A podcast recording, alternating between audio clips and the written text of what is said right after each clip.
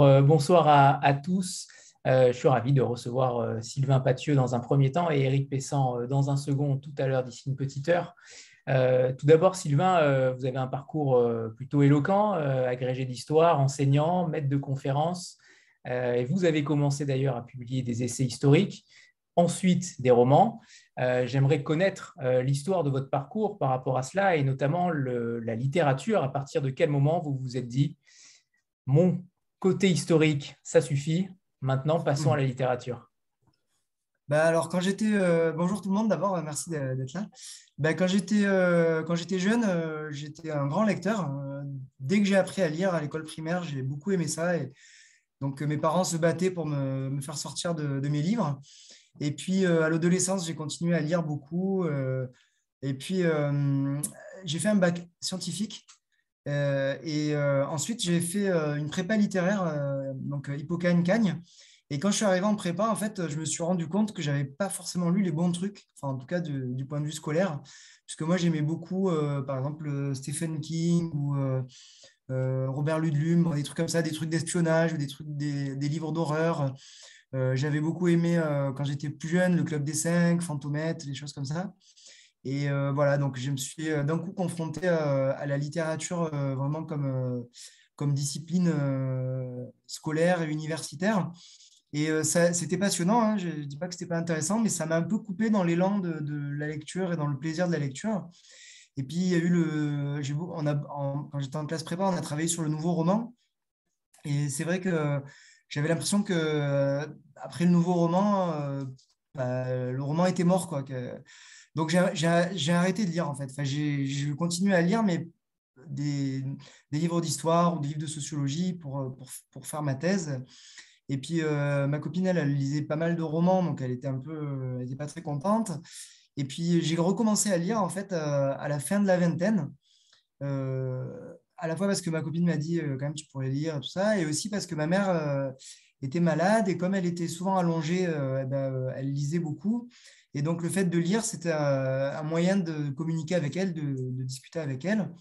Et puis, je sais pas, bah, ma thèse était terminée. Euh, j'ai eu besoin de, me remettre à lire. Alors, j'ai lu euh, euh, des autrices comme Olivia Rosenthal ou Maëlys de Kerangal ou Alice Zeniter. Et c'est des livres où il y a vraiment un souffle et ça m'a donné envie de lire.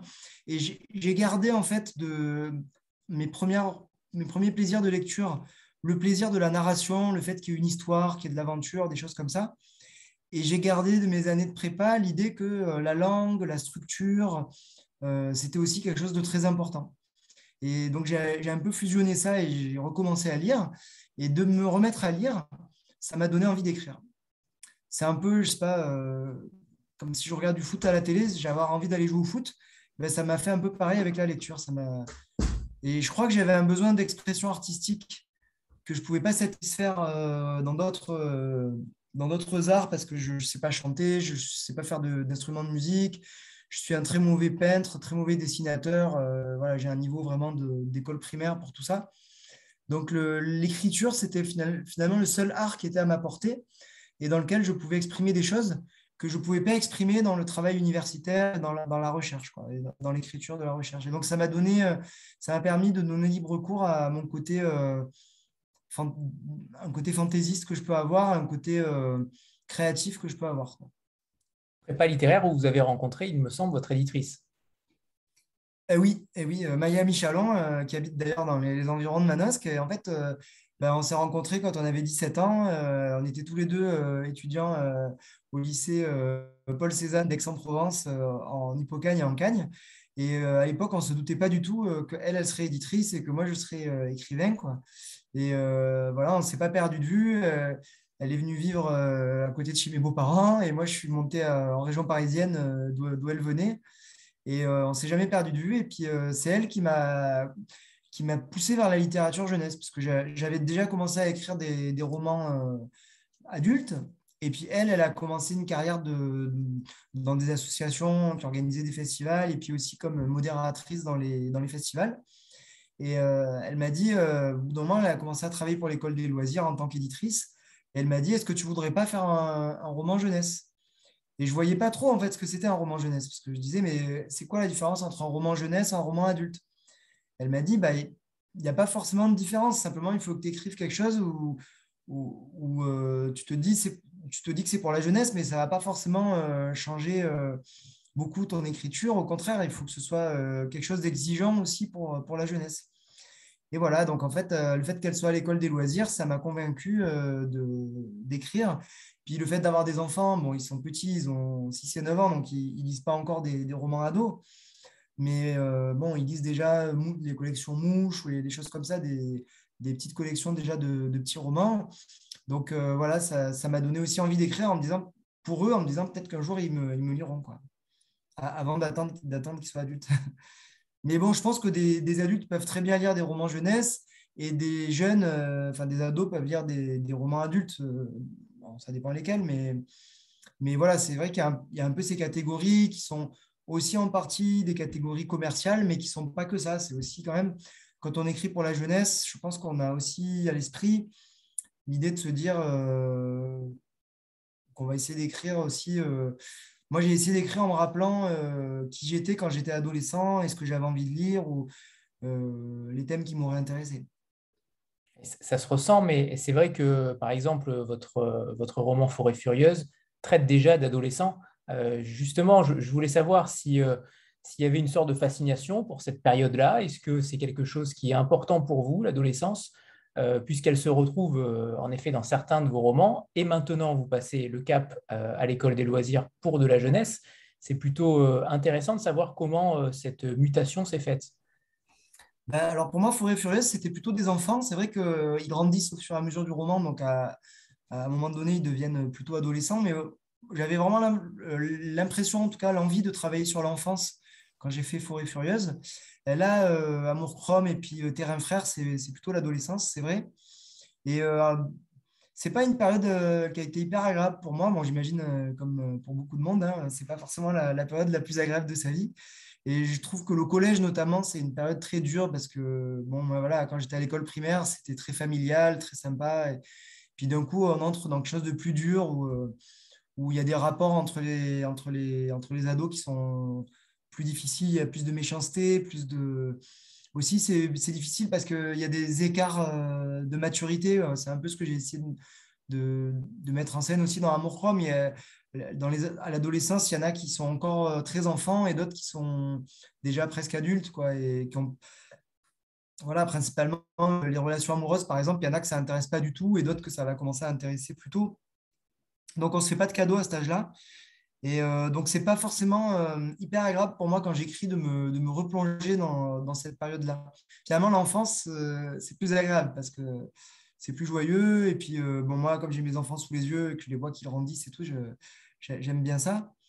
Mais, mais voilà, quoi, c'était, euh, j'avais quand même envie, je crois, de, ouais, de faire passer des, des choses de, de cet âge-là. De, et aussi de ce que c'est, dans Amour c'est aussi ce que c'est d'être un garçon à l'adolescence. Euh, parce que pour les filles, souvent, on va avoir, euh, avoir l'idée que, par exemple, bah, il y a bah, des choses symboliques qui, sont importantes à l'adolescence, d'avoir, ses règles, par exemple, des choses comme ça.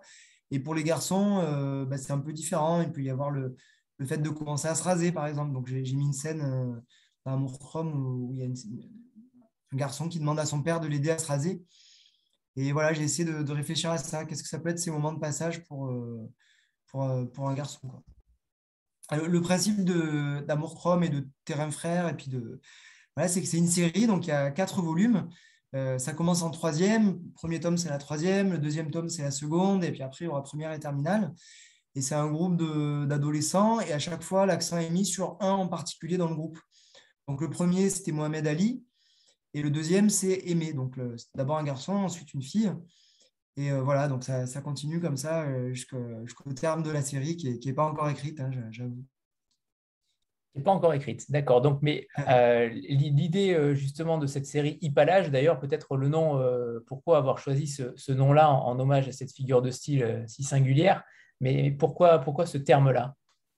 Alors, Hypalage, ben, c'est pas moi qui ai trouvé, c'est Maya Michalon, mon éditrice. elle est plus, forte que moi pour ce genre de truc. Donc, un hypalage, en fait, c'est une figure littéraire qui consiste à coller deux termes qui vont pas forcément bien ensemble. Par exemple, amour chrome, bon, l'amour c'est un sentiment, le chrome c'est une matière. ou bien terrain frère. Ben, le terrain, c'est aussi une matière et, frère, c'est une personne. Quoi. Donc, ce n'est pas comme un oxymore, c'est-à-dire que ce pas forcément des choses qui sont opposées, mais c'est des choses qui sont un peu incongrues, on va dire, ou inhabituelles. Et on, j'ai essayé dans Amour Chrome de décaler le regard sur les personnages et de les placer pas forcément euh, dans des endroits où ils sont, où ils sont à l'aise. Euh, donc, euh, c'est un peu ça l'idée aussi, parce que l'adolescence, c'est souvent aussi un moment comme ça où on se retrouve parfois pas complètement à l'aise. on découvre des lieux, on découvre des, des, situations et on est obligé de s'en accommoder. Et puis, on a aussi des étiquettes qu'on nous colle et dont on essaye de, se défaire. Donc, c'était un peu ça l'idée qu'il y avait dans, dans. Et puis, euh, bah, comme c'est l'école des loisirs, tout ça, euh, c'est aussi l'idée de ne pas hésiter à, utiliser euh, quelque chose qui est une figure de style, donc un peu un télo. Hein, ce n'est pas forcément à la portée de, tout le monde, mais voilà, ça, ça veut dire que les, jeunes qui vont lire ces livres-là, bah, peut-être qu'ils vont chercher ce que c'est que l'hypalage et puis euh, bah, ça, va, ça va leur apprendre quelque chose. Quoi. Comme moi, je l'ai appris d'ailleurs, euh, comme mon éditrice a trouvé, a trouvé l'idée de, la série. Et puis après, bah, euh, ou Terrain Frère, ça donne aussi des titres qui sont un peu. Voilà, qui ont, qui ont un certain souffle, je trouve, enfin en tout cas qui, qui, qui pète quoi. Donc ça c'était bien quoi j'aimais bien euh. bon en fait je me suis rendu compte qu'il y avait beaucoup de mes livres où j'avais fait ça euh, sans le savoir. Il y a beauté parade euh, forêt furieuse voilà. Donc là pour les quatre de la série bah là je vais être obligé de faire pareil. Mais après il faudra quand même peut-être pour mes autres romans que je change que je, ne fasse pas que des titres en deux mots avec un tiré quoi justement, par rapport à, cette, à Mohamed Ali, qui était déjà un personnage dans Forêt Furieuse, hein, il me semble, euh, en tout cas, le prénom était déjà, euh, fixé. Est-ce que vous, allez, euh, vous avez une sorte de, continuité, de continuum dans, dans la façon de traiter vos personnages au sein de toute votre œuvre? Est-ce que ça va vraiment animer tout ce que vous allez écrire et tout ce que vous avez écrit? J'essaye en tout cas, disons que en fait Mohamed Ali, alors pourquoi Mohamed Ali C'est un, un, prénom, bah, j'aime bien le boxeur déjà, et puis c'est un prénom que j'aime bien. Et il y avait un copain de mon fils qui s'appelait Mohamed Ali quand il était à l'école maternelle moi, j'habite à, Noisy-le-Sec, donc euh, en Seine-Saint-Denis. Donc, euh, bah, il y a beaucoup d'enfants euh, de plein d'origines différentes. Et voilà, donc ce petit garçon, il s'appelait Mohamed Ali. Il avait vraiment une tête d'ange avec des, petites bouclettes et tout.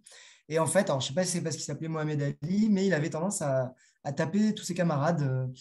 Bon, il tapait pas mon fils, mais il y a d'autres qui tapaient. Donc, voilà. Donc, j'ai, dans, Forêt Furieuse, il y avait un personnage qui s'appelait Mohamed Ali et c'était une sorte de, de personnages qui racontaient des histoires aux autres.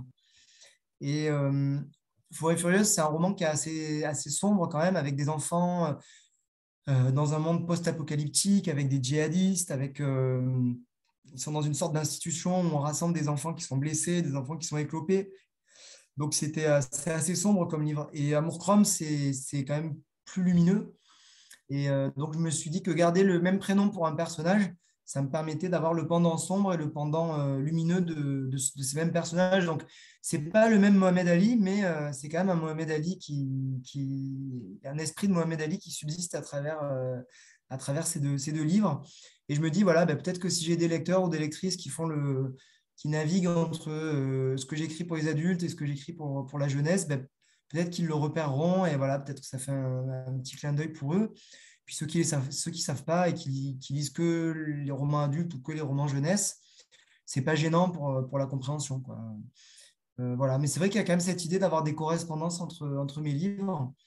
Euh, je sais qu'il y a des auteurs qui font ça. Il y a des auteurs dont le, le personnage principal s'appelle pareil dans tous leurs livres. Bon, moi, je n'en suis quand même pas là, mais euh, il, y a, un peu un écho de, cette idée-là. Quoi. Qu'est-ce qui, vous, motive à, écrire pour ces adolescents aujourd'hui, en 2021 Est-ce qu'il y a une forme d'engagement? On sait qu'ils lisent euh, beaucoup, mais des choses peut-être euh, différentes sur différents supports, pas forcément les mêmes que les adultes. Mais qu'est-ce qui vous motive véritablement euh, sur, sur cette capacité à, faire lire un adolescent et en plus en étant extrêmement crédible, puisque vos, vos deux livres sont extrêmement crédibles. On parlera peut-être tout à l'heure du fameux cliché ou non, mais mm. euh, pour le coup, euh, je suis persuadé que les adolescents s'y retrouvent euh, avec une, évidence. Avec une évidence. Bah, merci déjà. Et bah, Bon, moi, je suis enseignant de, mon métier, quoi. Donc, j'aime beaucoup travailler avec des jeunes. C'est vraiment passionnant de, transmettre et puis d'être vraiment dans une relation d'échange. Et euh, bon, j'étais prof en lycée, maintenant je suis prof à l'université. Mais euh, quand j'étais prof en lycée, quelque chose que j'aimais beaucoup, c'était avoir des classes technologiques, par exemple, euh, qui sont pas. Parce que moi, je suis prof d'histoire, enfin d'histoire géo quand, quand j'étais au lycée. Et c'est des élèves avec qui c'était pas forcément gagné, mais j'aime bien ça, j'aime bien les, les, élèves avec qui c'est un défi quand même d'arriver à, leur faire aimer quelque chose. Parce que c'est facile, en fait, quand on a des, très bons élèves, des élèves qui ont des facilités, c'est facile. Et donc, moi, j'étais enseignant à Villepinte, donc euh, dans le 93, et il y avait des, il y avait des classes où c'était un défi de leur faire aimer l'histoire. Et ben, j'ai un peu la, même idée avec Amour Chrome ou avec Terrain Frère. J'ai envie euh, de faire lire à des gamins qui n'aiment pas forcément lire. Parce que moi, je viens d'une famille où euh, ben, mes parents, ils aimaient beaucoup la lecture. Pour eux, c'était très important. Mais il y avait d'autres personnes de ma famille qui lisaient jamais de livres ou ou qui lisaient euh, pas des livres euh, qui étaient très considérés. Quoi. Donc j'ai envie, euh, je pense toujours à, ces, gens-là de ma famille quand j'écris. Quoi. Et j'ai envie d'écrire des livres que des gens qui n'ont pas forcément l'habitude de lire puissent aimer lire et puissent être intéressés par lire. Et voilà, donc j'étais très heureux quand j'ai eu des échanges avec des classes pour, pour Amour Chrome, par exemple. C'est vrai que quand on écrit pour un public ado, eh ben, il y a d'une certaine manière un public captif des fois. C'est-à-dire qu'il y a des enseignants qui, ou des enseignantes qui font lire notre livre à des classes. Et ben, quand vous êtes élève et que vous avez le prof ou la prof qui vous fait lire des livres, vous êtes obligé de les lire. C'est pour, pour l'école. Et euh, donc, ça veut dire que. Alors, alors que quand on a un public adulte, ben, s'ils n'ont pas envie de. S'ils n'aiment pas lire, ils ne vont pas acheter notre livre. Donc là, on a des gens à gagner, quoi, je dirais. Parce que c'est des gens qui n'aiment pas forcément lire, mais leur prof, il va les obliger à lire et donc ils vont lire. Et il y a un défi quand même. Et euh, j'étais très heureux de, voir de recevoir des lettres, par exemple, de, lycéennes qui me disaient d'habitude, on n'aime pas lire, mais votre livre, on a aimé le lire. Et je me dis, bah, c'est peut-être un moyen euh, pour qu'après, ils lisent d'autres livres. Et euh, d'ailleurs, à la fin, à chaque fois, dans mes remerciements et puis dans les... ce que je mets à la fin de mes livres, je, donne des pistes pour lire d'autres livres. Et moi, je trouve qu'il n'y a pas de mauvais, il a pas de mauvais biais pour entrer dans la lecture. C'est-à-dire que euh, bah, ils peuvent lire des BD, ils peuvent lire des mangas, ils peuvent lire euh, des, romans de gare, euh, des, romans harlequins, enfin, ils peuvent lire n'importe quoi. Tant qu'ils lisent, c'est bien. Et après, ça peut peut-être les amener vers, vers autre chose. Quoi. Donc voilà, c'est un peu l'espoir que j'ai. Quoi. et, et voilà, avoir des échanges avec des collégiens ou avec des lycéens qui disent qu'ils ont aimé le livre, ou même des fois qui n'ont pas aimé, hein, parce que des fois, ils sont aussi un peu décontenancés. Par exemple, quand ils lisent mon livre, ils disent Mais monsieur, votre livre, il y a des gros mots. Normalement, les livres qu'on lit, euh, il n'y a pas des gros mots. Pourquoi vous mettez des gros mots dans votre livre? Donc, ça aussi, c'est euh, une manière d'engager la discussion sur ce que c'est la littérature. Que la littérature, ce n'est pas forcément que la langue légitime, que la langue euh, des bourgeois. Ça peut être aussi, peut faire de la littérature avec de l'argot, avec du, langage populaire. Et c'est vraiment une discussion intéressante à avoir avec eux et aussi à leur dire peut-être que vous aussi, vous avez des choses à écrire. Quoi. Jouez, amusez-vous avec la langue. Stéphanie on parlera peut-être tout à l'heure de la langue plus en détail parce que c'est extrêmement intéressant comment vous arrivez à, traiter les sujets importants avec leur langage. Euh, et ça, euh, c'est plutôt extrêmement euh, puissant dans ce que vous avez fait. Stéphanie? Oui, bonsoir à tous, bonsoir Sylvain. Moi justement, je parlais de la langue, donc ça tombe bien, je voulais rebondir sur ce que vous disiez. vous vous adressez à, donc à un public adolescent et c'est pas facile de s'adresser à des adolescents. et comment, alors vous parliez justement de l'argot qu'on peut, enfin, qu'on peut mélanger à un langage peut-être plus soutenu, qu'on peut utiliser dans, tous les registres en fait, on peut les utiliser, mais comment vous faites pour euh, parler comme des ados? Est-ce que vous essayez de, parler comme eux? Euh, Est-ce que vous vous mettez parfois en immersion, euh, je ne sais pas, dans des classes ou pour entendre parler leur langage? Et que ça sonne juste parce qu'il n'y a rien de pire que quelque chose qui essaie de reproduire le langage adolescent et qui fait un flop à côté parce qu'ils ne s'y reconnaissent pas du tout, ils trouvent presque ça ringard. donc, c'est pas du tout facile. Donc, comment vous faites pour saisir ça? Euh, alors déjà, je dirais que en fait, même si on essaye de le saisir, de toute façon, c'est euh, éphémère et c'est quand même une construction de langage, une construction d'écriture, puisqu'en fait, c'est une langue qui évolue très vite. Et en fait, en un ou deux ans, c'est dépassé. Donc, en fait, si on veut que ça reste, je pense que ce qui est important, c'est le, rythme, en fait, le rythme de, l'écriture et, de la lecture. C'est-à-dire que pour capter cette langue, pour moi, ce qui m'a le plus frappé euh, en enseignant en Seine-Saint-Denis et puis euh, en écoutant euh, mes élèves, mes étudiants, même mes enfants maintenant, puisque comme ils, grandissent en Seine-Saint-Denis, bah, bah, vont devenir des jeunes de Seine-Saint-Denis, c'est le, rythme, en fait, qu'il y a dans, cette langue, la répartie, la vitesse qu'il peut y avoir. Donc, c'est avant tout ça que j'essaye de retranscrire. Parce qu'après, les mots, ils sont importants, mais même si après, ils sont dépassés, tant qu'il y a le rythme et tant qu'il y a le, qu'il y a le ping-pong verbal qu'il peut y avoir, eh euh, ça ne sera pas dépassé, je, dirais. Quoi. Après, ce que j'essaye de faire, euh, c'est de, d'utiliser cette langue aussi euh, en, vraiment en, la construisant et en, construisant des phrases et pas simplement en essayant de... En fait, j'essaie de me l'approprier, c'est-à-dire de pas, pas simplement essayer d'imiter ce que j'entends, mais euh, la, mettre à ma sauce, quoi, en fait. Et parce que c'est comme ça que, ça permet que ce soit le, plus vivant possible. Et puis, et puis et même régionalement, par exemple, je rajoute, euh, des, mots d'argot marseillais, quoi, de quand moi j'étais petit. Quand j'étais petit, par exemple, quand on disait à quelqu'un Ah, tu marronnes, quand il n'était pas content, quoi. Parce que c'était ce qu'on disait dans, le sud, où on disait Ah, tu es, un rené, quoi. Tu es un rené, c'est tu es, quelqu'un de, pas bien. Quoi. Donc voilà, je, je, mets aussi mes mots à moi, les mots de mon enfance, euh, à la Wall Again People, des trucs comme ça qu'on disait quand on était petit. J'essaye de, les mettre et, euh, et tant pis si, si ce n'est pas euh, les trucs de leur âge. Mais ce qui est important, c'est que je, je puisse me l'approprier. Donc pour me l'approprier, je me le mixe avec, avec des, des, choses à moi. Quoi. Et puis, bah sinon, je suis, moi, je suis en immersion puisque j'ai mes élèves, j'ai mes étudiants, j'ai mes enfants. J'aime beaucoup écouter du rap aussi, donc euh, j'utilise aussi euh, des trucs de rap que, que j'entends. Et puis, par exemple, pour Terrain Frère, eh ben, je suis allé. Euh, mon fils, il fait du foot à l'Olympique Noisy-le-Sec. Donc, après l'Olympique de Marseille, c'est mon club préféré. Et donc, il donc, du coup, j'ai obtenu de, de, la coach des filles qui s'appelle Mélaz, Mélaz Sanjak. Elle, elle, a accepté que j'aille assister à des entraînements des filles, des, des adolescentes. Quoi. Et donc, euh, bah, j'étais là, j'avais mon petit carnet, je notais ce qu'elle disait, je notais la, vivacité. Euh, ah, j'ai été, été un peu euh, frisé, c'est ça C'est revenu, ah, c'est bon. Ah, désolé. Il suffisait de le dire. D'accord, désolé. Donc, je suis allé assister à, leurs entraînements et je prenais plein de notes et je voyais ce qu'elles se disaient. Et, et c'était hyper drôle. Voilà, par exemple, entre elles, c'était que des filles, mais entre elles, elles s'appelaient frères. Et puis, elles se elles avaient des expressions. Alors, il y en a que j'ai pas pu utiliser. Par exemple, elles disaient euh, Ah, mais m'approche pas, tu pues le Covid, par exemple, des trucs comme ça. Et donc, ça, euh, bah, je pouvais pas le mettre, ça aurait été anachronique euh, dans mon livre, mais voilà, ça, ça sur l'art de chambrer, quoi, ça m'a inspiré. Quoi. Et c'était vraiment hyper intéressant d'assister à ces entraînements. vraiment, ça, j'ai utilisé pour Terrain Frère. Et ça me permettait de, bah, de les voir aussi entre elles, comment elles se chambraient, comment elles étaient. Et la, scène finale du livre, c'est vraiment directement inspiré de, ce que j'ai vu, quoi, de, quand je les ai vus. Alors, ouais, bro aussi, ouais, c'est vrai, si, elles sont bonnes en anglais. Euh, voilà, donc c'est comme ça que, ça que je construis mes, mes romans. Euh, en partant de leur voix aussi. C'est-à-dire que j'ai leur voix dans la tête. Quoi. Je suis aussi euh, dans une sorte de transe où j'entends leur voix. Quoi. Lou, c'est à toi.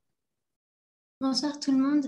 Euh, moi, ce que je me demandais, c'est est-ce que vous vous fixez une certaine euh, limite à ne pas dépasser dans l'utilisation d'un langage un peu plus euh, trivial, par exemple, pour ne pas tomber dans de la vulgarité voilà. bah oui, c'est vrai que je vais un peu éviter les fils de pute ou les enculés, les trucs comme ça. je ne vais pas forcément les mettre, même si je sais qu'il y en a. quoi. Donc euh, oui, d'une certaine manière, je me fixe des limites, mais c'est plutôt, plutôt les miennes, c'est-à-dire de, des mots et du vocabulaire que je veux utiliser. Euh, puis ça dépend, ça peut être quand c'est un, langage retranscrit, je peux utiliser ces mots-là si c'est un personnage qui est, très vulgaire. Après, quand c'est moi euh, qui écris, je ne vais pas forcément les, utiliser parce que je n'aime pas trop utiliser des, choses qui sont trop sexistes ou homophobes. Mais des fois, je peux, je peux quand même les mettre, mais voilà, quand, quand ça vient d'un personnage, par exemple.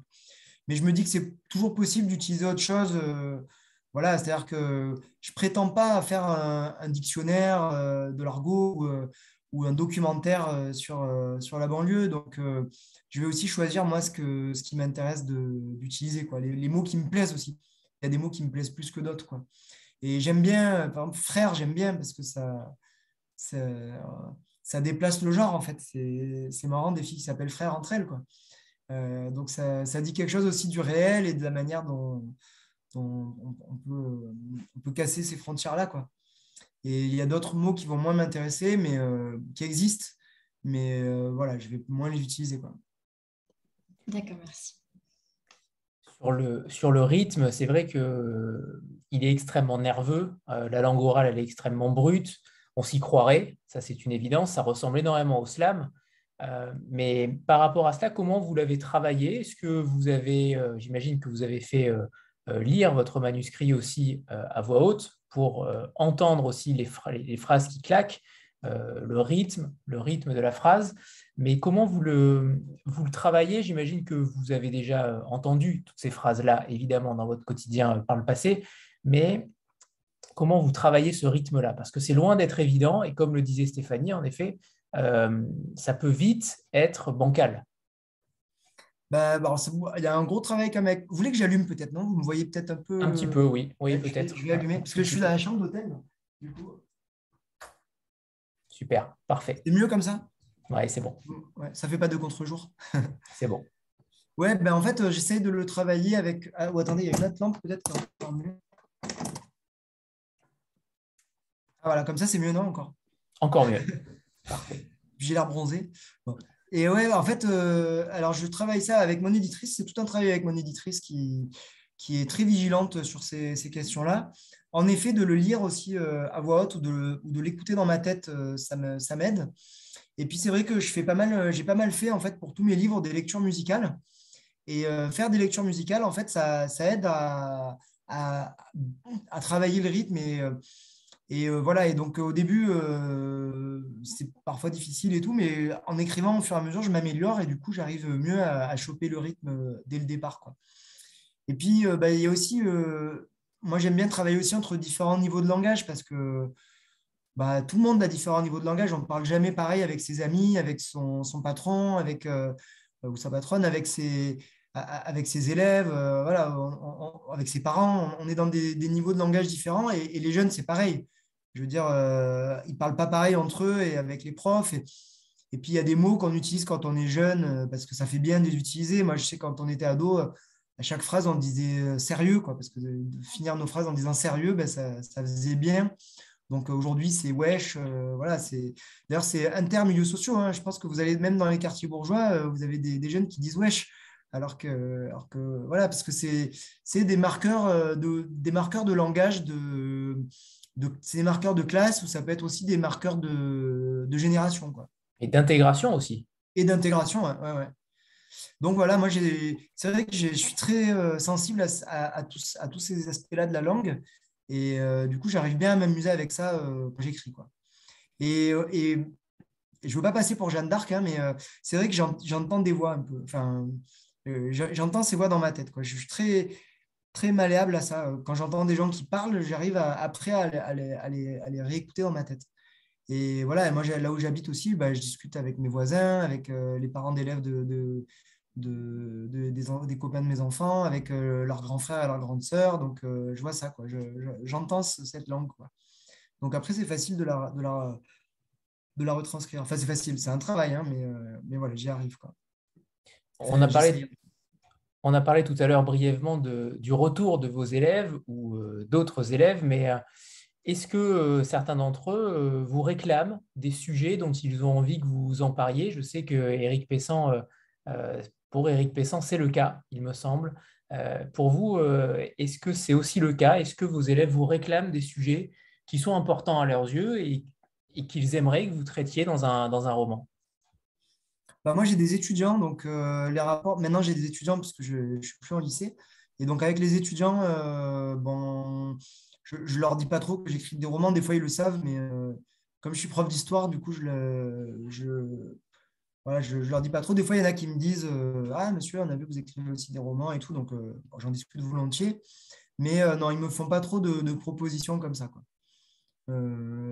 par contre, c'était marrant parce que quand je suis allé voir les, filles du, club de foot, là, euh, elles étaient à fond. Euh, elles faisaient Ah ouais, mais, vous êtes écrivain, mais alors vous écrivez des livres. Puis du coup, je leur ai sorti le livre, je leur ai donné. Elles ont dit Ah ouais, mais vous avez écrit tout ça, c'est vous qui avez écrit et tout.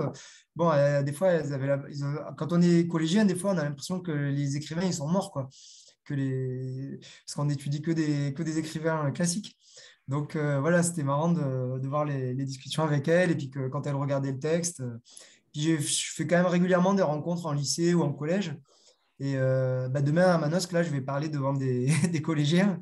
Donc euh, voilà, c'est intéressant de voir comment, euh, comment ils réagissent.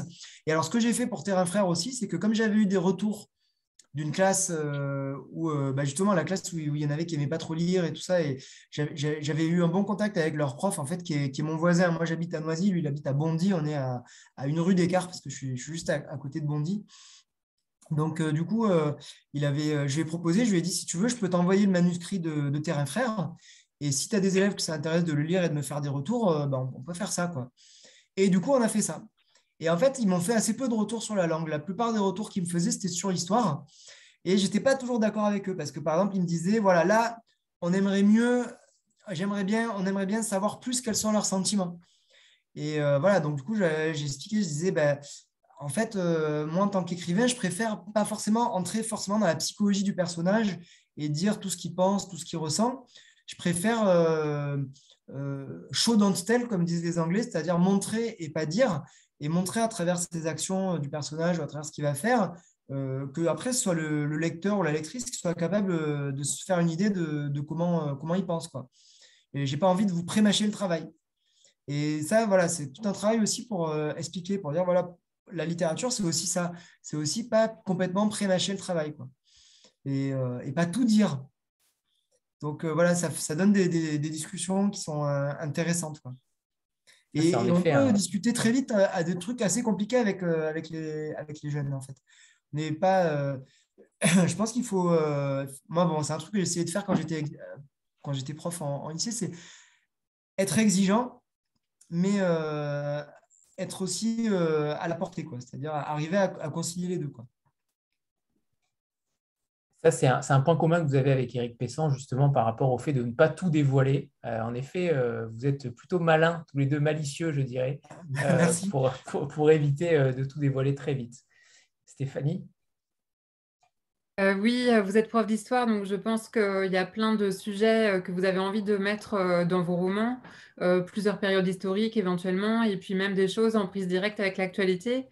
et ce que je voudrais savoir, c'est si vous vous êtes déjà interdit, c'est un grand mot, mais disons, est-ce que vous êtes déjà freiné sur certains sujets? Est-ce qu'il y a des sujets avec lesquels vous ne seriez pas forcément à l'aise pour différentes raisons et que vous n'avez pas encore euh, osé aborder, mais qui vous titille peut-être, euh, je ne sais pas? Euh, voilà, est-ce qu'on peut tout aborder avec des adolescents ou alors ça tourne souvent autour de, la, justement le, leur de l'adolescence, la famille, l'amour? Voilà, est-ce, qu'il y a des choses qui sont difficiles à aborder? Moi, je dirais qu'on peut tout aborder, ça dépend comment on le fait en fait. Et euh, par exemple, bon, moi, je pense que dans un roman adolescent, je ne serais pas hyper à l'aise pour aborder euh, des choses sur la sexualité. Bon, je vais voir mes deux prochains tomes, ils sont en première et terminale, donc je vais peut-être commencer un peu à, aborder un peu ça. Mais euh, ouais, je ne suis pas forcément hyper à l'aise pour le faire, mais il y a des gens qui le font très bien. J'ai lu, je crois que c'est Caroline Solé là, qui a écrit un. en fait, elle a retrouvé son, son, jardin, son journal intime de quand elle était ado et elle fait une sorte de dialogue avec son journal intime où elle parle beaucoup de ça, en fait, beaucoup de, de, la, sexualité, de la découverte de la sexualité, tout ça. Et euh, c'est hyper bien, voilà, je trouve que c'est très bien. Après, sur les périodes historiques, euh, là non plus, je n'aurais pas de, tabou forcément sur des périodes historiques. Moi, c'est plus des questions de légitimité, je dirais, euh, que je me poserais. C'est-à-dire, est-ce que je suis moi légitime pour parler de ça? Par exemple, bah, le premier tome, donc le personnage principal, c'était Mohamed Ali, et j'étais assez à l'aise pour avoir un personnage principal, un, garçon de, 14 ans qui est en, troisième parce que je, l'ai été. Là, euh, le, deuxième tome, donc Terrain Frère, au début, je bloquais un peu parce que je me disais, c'est une, jeune fille euh, qui est d'origine originaire d'Afrique de l'Ouest, qui est footballeur, qui aime, le foot, qui joue au foot. Je me disais, est-ce que je suis vraiment légitime pour parler de ça? Est-ce que je ne vais pas commettre des erreurs ou, avoir un, un regard, je sais pas, masculino-centré ou voilà, des choses comme ça. Ça, ça m'inquiétait un peu.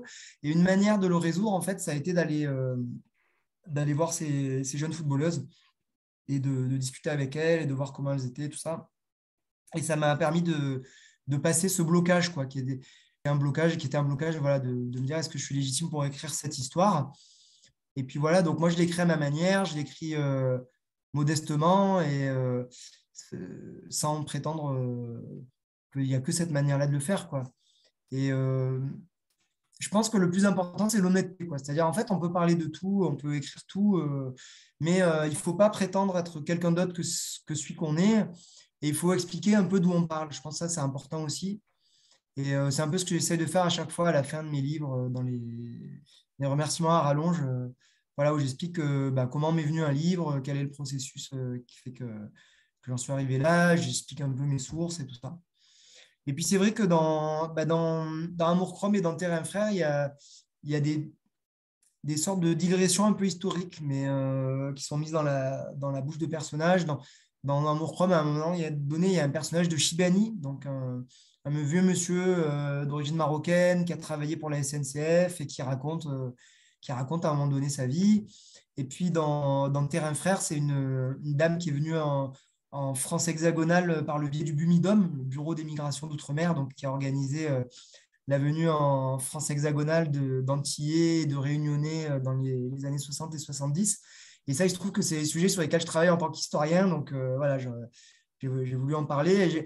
Mais je ne veux pas plaquer des choses, je ne veux pas que ce soit didactique, simplement quand ça se goupille bien et que ça peut entrer dans la vie de certains personnages, bah, je trouve ça intéressant qu'il y ait des, des petits, des petits passages sur l'histoire de choses qui sont un peu méconnues. Quoi. Par petites touches, c'est vrai. Voilà, par petites touches. Et puis, euh, et puis toujours euh, avec l'idée que je ne fais pas un livre d'histoire, je fais un livre de littérature. Donc ce qui prime avant tout, c'est la littérature, ce n'est pas l'histoire. C'est vrai que pour les remerciements, en effet, j'étais surpris d'en voir autant. Euh, il y a à peu près 3-4 pages de remerciements et ça vous, ça vous rend extrêmement humain euh, parce que là, pour le coup, vous remerciez euh, vraiment tout le monde euh, du début à la fin. c'est plutôt surprenant et j'ai trouvé ça touchant de, remercier des personnes que vous avez rencontrées, des rencontres en librairie, des rencontres avec des collégiens, avec des lycéens. c'est plutôt rare de citer tout le monde. alors déjà, je tenais à, vous remercier pour ça parce que je trouve ça plutôt surprenant je, je, me suis mis dans la tête de certains lecteurs en lisant, les deux livres. Euh, je me suis demandé si à un moment donné, certains n'allaient pas voir euh, les fameux clichés. Alors, à mon sens, un cliché n'existe pas. Euh, c'est une réalité qui se répète. Stéphanie, oui, sourit, mais c'est ma marotte. mais pour le coup, pour moi, vous les avez rendus crédibles, véritables. mais je me suis posé la question, comment vous traitiez cette limite-là qui est extrêmement fine entre le cliché et la réalité? Bah, C'est vrai que, en fait, euh, quand on écrit sur la banlieue, euh, enfin, moi, j'écris pas sur la banlieue, mais j'écris un roman qui se passe dans en banlieue, et tout peut être cliché. C'est-à-dire que si, vous si votre personnage principal, c'est un bon élève, on va dire, ah ouais, mais c'est cliché, euh, c'est le bon élève de banlieue, euh, tout ça. Si c'est un mauvais élève, on va dire ah ouais mais c'est cliché, euh, le mauvais élève de banlieue, euh, voilà. Si votre dealer il est d'origine maghrébine, on va dire ah, mais c'est cliché, le dealer d'origine maghrébine. Est, si c'est un petit blanc, on va dire ah mais c'est cliché, le dealer blanc parce que pour pas pour pas faire qu'il soit arabe, pour pas pour pas faire raciste et tout ça. Donc en fait tout peut se retourner contre vous d'une certaine manière quoi. Alors que quand vous écrivez sur les jeunes de classe moyenne ou les jeunes de milieu bourgeois, rien ne va paraître cliché. On va dire ah, là, euh, on est dans la complexité euh, du réel et tout ça. Et euh, habitant et vivant en banlieue, je vois bien qu'en fait, la banlieue déjoue complètement les clichés. C'est-à-dire qu'il y, a des jeunes de cité, il y a des jeunes de pavillon. quand on est prof en banlieue, on voit bien la, grande diversité des, élèves qu'on a, la grande diversité de, leurs origines, mais aussi de, de leur goût, de leurs aspirations, de leur niveau social, de tout ça. Donc, donc voilà, donc mon idée, c'était avant tout de créer des personnages. Et après, euh, comme il s'inspire du réel, forcément, il va y avoir des choses qui, vont, qui peuvent paraître un peu clichés et d'autres, d'autres non. Mais je dirais que le plus important, c'est que ces personnages, ils aient une complexité et qu'ils aient qu'ils aient une voix, qu'ils aient un parcours et qui suivent ce parcours avec, euh, comme tout le monde, euh, bah, quand on a un parcours, bah, des fois, il y, a des, y a des chemins qui sont un peu, euh, un peu déterminés et il y en a d'autres qui sont plus surprenants. Quoi. Donc, la vie de chacun, elle est à la fois cliché et puis étonnante. Quoi. Donc, j'essaie que ça se, voit aussi dans, le, roman. Il y a des choses, par exemple, qui peuvent paraître euh, je donne un exemple, par exemple, dans, Amour Chrome, euh, les, filles, les deux, euh, Lina et Margot et puis Mohamed Ali, ils vont faire un exposé sur le, un festival de cinéma, cinéma lesbien. Donc ça peut paraître un peu plaqué avec des gros sabots de dire, voilà, c'est en banlieue, il a voulu absolument claser un truc sur l'homosexualité. Mais en fait, moi, quand j'étais moi-même enseignant, j'ai des élèves qui sont venus me voir et me dire, monsieur, on veut faire un TPE sur sur un festival de, de cinéma lesbien. Et j'étais moi-même étonné qu'elles aient envie de faire ça. Ça leur paraissait très loin et elles étaient très curieuses de ça. Donc, euh, c'est marrant parce qu'il y a des fois des choses où on me dit, euh, quand même, ça, c'est, c'est un peu cliché. En fait, c'est, des, des, aspects réels que, que, j'ai piqué à la réalité et que j'ai mis dans, dans mon roman. Donc, euh, moi, je pense que l'important, c'est de faire quelque chose qui soit honnête et sincère. Et après, ben voilà, quand on est lecteur, des fois, on se retrouve dans tous les aspects d'un roman, des fois non. Mais euh, voilà, j'essaie que ce soit. Donc, c'est vrai que j'essaie plutôt que ce soit pas cliché, mais euh, peut-être que pour certains lecteurs ou lectrices vont trouver que ça l'est. Bon, tant pis, hein, ça fait partie du, jeu et il faut accepter aussi la, critique. Quand on est écrivain, ben, on va forcément avoir des critiques. Alors pour ceux qui n'ont pas encore lu euh, euh, les, deux livres, puisque les deux sont inséparables, euh, même si on, peut, on pourrait les lire séparément, mais je trouve quand même que ce, serait un petit peu dommage, est-ce que vous pouvez expliquer l'histoire sans dévoiler peut-être tout l'ensemble et notamment peut-être la fin de Amour Chrome, même si on peut contextualiser l'histoire dans les attentats au Stade de France, mais peut-être comment vous les définiriez, ces deux romans qui sont différents sur le fond, mais totalement euh, conformes sur la forme, euh, puisque le langage est identique. Euh, vous continuez dans cette voie-là et, vous le faites admirablement bien. Mais comment vous les définiriez, ces deux romans? Eh bien, bah, Amour Chrome, c'est l'histoire de Mohamed Ali, donc, qui est en troisième et qui ah, d'un coup, il y a eu une, je sais pas, une panne d'électricité, il n'y a plus, il y a plus de lumière. en effet. Je ne sais pas comment ça se fait. Peut-être qu'il faut que je bouge dans la chambre d'hôtel. Non, je ne sais pas. Vous, vous, me voyez quand même un peu Oui, on vous voit. On vous pas trop euh, Dracula, quoi ça, ça, nous prépare, ça nous prépare à, la gueule du loup d'Éric Pessan. voilà. Et donc, euh, donc, en fait, il est amoureux d'une fille qui s'appelle Aimée, qui est une footballeuse, euh, enfin, qui voudrait devenir footballeuse professionnelle. Et euh, lui, en fait, le foot, ça l'intéresse pas tellement, mais ce qui l'intéresse, c'est la nuit d'aller taguer. Et c'est un bon élève, mais la nuit, il se cache et il va taguer sur les murs. Et voilà, donc il y a deux filles de sa classe qui s'appellent Lina et Margot, qui sont un peu les, les, terribles de la classe, les perturbatrices de la classe. Et elles, elles, de, elles, le prennent un peu en pitié, elles décident de l'aider à séduire Aimé. Donc, notamment en lui trouvant un billet pour le Stade de France pour qu'ils aillent voir un match de foot ensemble. Et alors, dans le deuxième tome, Terrain Frère, là, le, personnage principal devient Aimé. Et donc, elle, euh, les soucis qu'elle a, bah, c'est d'abord qu'il y a une nouvelle coach euh, dans son club de foot avec laquelle elle s'entend pas tellement. Et elle a aussi des problèmes avec sa mère. Il y a un secret de famille euh, qu'elle qu'elle voudrait voir résolu. Et elle ne sait, rien ou presque rien sur son père. Et elle a des rapports très difficiles avec sa mère qui n'apprécie pas tellement qu'elle joue au foot.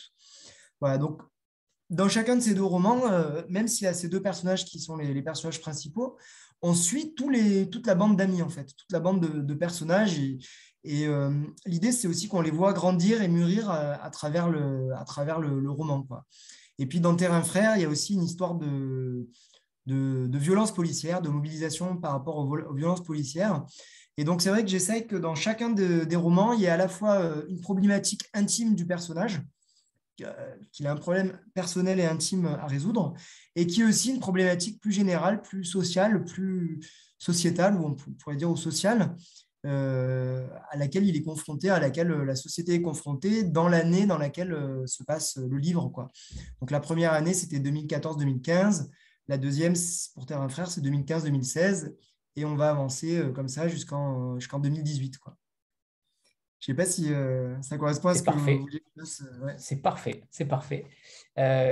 par rapport à la suite de la série, puisqu'il y a quatre tomes de prévus, en tout cas, c'est marqué sur le dos du livre, hein, donc euh, vous ne pouvez plus euh, faire machine arrière maintenant, Sylvain. Voilà, ouais, je marquer. Euh, voilà. on sent quand même, dans le premier tome, on commence doucement, on sent une tension monter. Au fil du deuxième roman, ça prend encore plus d'ampleur, et notamment par rapport au trafic de stupéfiants, à une arrestation qui tourne mal, notamment. Mais est-ce que cette série va monter crescendo aussi dans la tension, dans le, dans le côté sociétal un petit peu plus poignant? Est-ce que vous avez déjà une idée euh, de comment va se terminer cette série aussi, puisque euh, les deux ne sont pas encore écrits, mais j'imagine que vous avez déjà euh, formulé ça dans votre tête. Et deuxième question, peut-être un secret de Polichinelle, mais qui seront les personnages principaux J'imagine Frédéric des, deux prochains tomes. Alors, bon, alors sur la question de. Oui, c'est vrai que oui, c'est vrai que c'est, il est peut-être plus sombre terrain frère que, qu'Amour Chrome, avec ouais, notamment cette question du trafic. Il faut dire que, bon, moi, là où j'habite, hein, euh, il y a l'école de mes enfants, au bout de la rue, euh, il y a un point de deal. Et cette année, à 16h30, à la sortie de l'école, il y a deux jeunes à scooter qui sont venus avec un pistolet et qui ont blessé grièvement un des dealers qui était à, l'endroit où, où, ils étaient. C'était l'heure de la sortie de l'école. Donc, nous, heureusement, on, sort, on va vers l'autre côté de la rue. Mais euh, il y a une copine de, mon fils, euh, elle s'est retrouvée avec euh, les deux, les deux tireurs, enfin le tireur et le chauffeur du, scooter qui sont passés à côté d'elle et, qui cherchaient avec leur, leur, pistolet, qui cherchaient la, personne sur qui ils voulaient tirer. Bon, heureusement, il a été grièvement blessé, mais il n'est pas mort. Mais voilà quoi. Donc c'est quand même quelque chose qui est, qui est quand même assez dur. le, lycée où le lycée de la ville où j'habite ils ont essayé de faire euh, des grèves euh, quand il y avait les gilets jaunes et tout, et, les dealers sont intervenus pour rétablir l'ordre hein, parce qu'ils ne voulaient, pas, voulaient, pas voulaient pas que le lycée soit bloqué parce que ça dérangeait le, point de deal. Donc voilà, c'est quand même une question qui est assez, assez dure et assez, assez prégnante. Quoi. Et puis, bon, on est quand même dans un, un état de la société où c'est pas forcément très rigolo d'être jeune en ce moment. Quoi. Après, moi, je ne veux pas tomber dans quelque chose de misérabiliste. C'est quelque chose que je veux absolument euh, éviter, hein, le, misérabilisme. Donc, euh, ça ne sera pas misérabiliste. Alors après, sur les personnages euh, principaux, eh ben, le prochain tome, ça sera Zako qui sera le, personnage principal. Donc, c'est le, meilleur ami ou l'ancien meilleur ami de Mohamed Ali. Et Zako, c'est un personnage qui va se retrouver orienté en lycée professionnel. Et c'est souvent quelque chose qui n'est pas un choix. Et il n'y a pas beaucoup de, il n'y a pas beaucoup de personnages qui sont en lycée pro dans les, dans les romans ou dans les, dans les films, parce que euh, bah, tout simplement, dans ceux qui écrivent, euh, il n'y en a pas beaucoup qui sont passés par le lycée pro.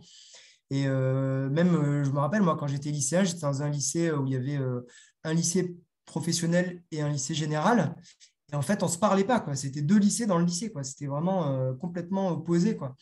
Et voilà, donc j'ai envie d'avoir ce personnage-là qui va dans, en lycée pro contre contre son, son, gré, parce que souvent, ceux qui sont orientés en lycée pro, bah, ils ont l'impression que c'est un peu une défaite, que c'est un peu qu'on les, on les met au rebut parce qu'ils sont nuls. Pas toujours, hein, heureusement, mais euh, il y en a qui ont cette impression-là. Et donc, euh, voilà, je voudrais que ce soit le personnage principal euh, du prochain livre. Et donc, c'est ce personnage de Zako qui est aussi tourmenté par la question de la foi. Parce qu'il il est musulman, mais voilà, il ne sait, pas, sait pas exactement comment il doit être musulman dans, la, société française. Quoi. Et donc, c'est quelque chose qui pose euh, pas mal de, questions et il a beaucoup peur du regard des autres, du regard des profs. Est-ce qu'ils vont trouver qu'il est nul? Est-ce qu'ils vont trouver qu'il est bête? Euh, Donc, ça va être le, personnage principal et il y aura euh, le mouvement des Gilets jaunes aussi en, filigrane. Et puis, le quatrième tome, ça sera soit Lina, soit Margot, soit les deux, on verra. Et là, ça sera la, thématique du transfuge de classe, c'est-à-dire de, une des deux va être admise dans un, lycée parisien. Et donc, voilà, il y aura la question de, changer de, monde, de changer de lycée, de passer de la banlieue à Paris. Et euh, ça sera la, question qui se posera à, ce personnage-là. Voilà. Parfait. Et alors, est-ce que justement le fait d'être passé à, une littérature jeunesse, est-ce que c'est quelque chose qui, qui, vous happe totalement? Est-ce que vous êtes ancré dans vos personnages et vous ne voulez plus les quitter? Ou au contraire, vous vous laissez une porte pour la littérature adulte, comme vous l'avez déjà fait par le passé? Comment vous vous situez par rapport à ces deux littératures-là? Ou est-ce que vous considérez qu'elles sont tout simplement complémentaires et que vous pouvez mener les deux euh, de front? Bah oui, pour moi, c'est complémentaire. Après, j'ai un projet de livre adulte dans la tête, mais je n'ai pas le temps pour, le, pour l'écrire, mais il est dans ma tête. Il, est, il est vraiment présent. Et euh, la particularité de l'écriture jeunesse, et là, surtout quand on fait une série, c'est qu'il faut euh, écrire assez vite. Parce que bah, si vous avez quelqu'un qui commence à vous lire quand il a 13 ans, si vous sortez le tome 2 quand il a 18 ou 20 ans, euh, bah, voilà, ça sera plus, euh, il sera peut-être plus euh, intéressé par les mêmes choses. Donc voilà, donc là j'ai sorti le premier tome en janvier, le deuxième tome il est sorti en septembre et le prochain tome je crois qu'il est prévu pour mai-juin, donc il faut écrire vite.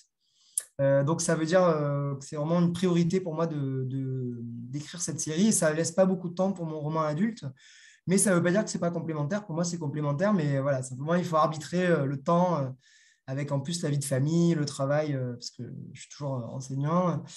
Et euh, j'écris aussi un livre d'histoire en tant qu'historien. Donc voilà, là, je mets le, je mets le, je mets le maximum de mes efforts sur, mon, sur la, série Hippalage et sur mon roman, mon, livre d'histoire, pardon, qui n'est pas un roman justement.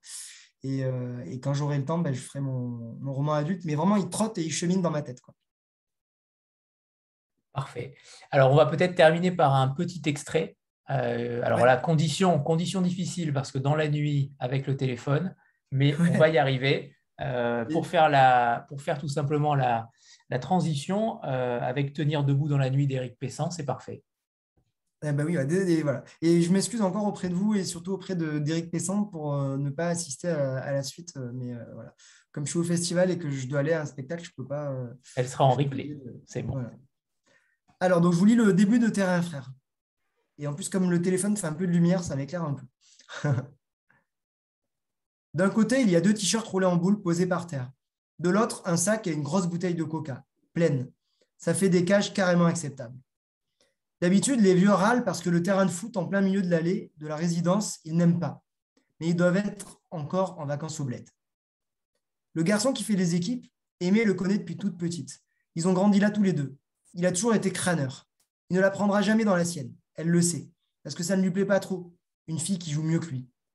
Les autres, elle est contente de les voir, ce sont ses voisins. Elle les a connus à l'école, au collège, elle ne leur parle pas, en général.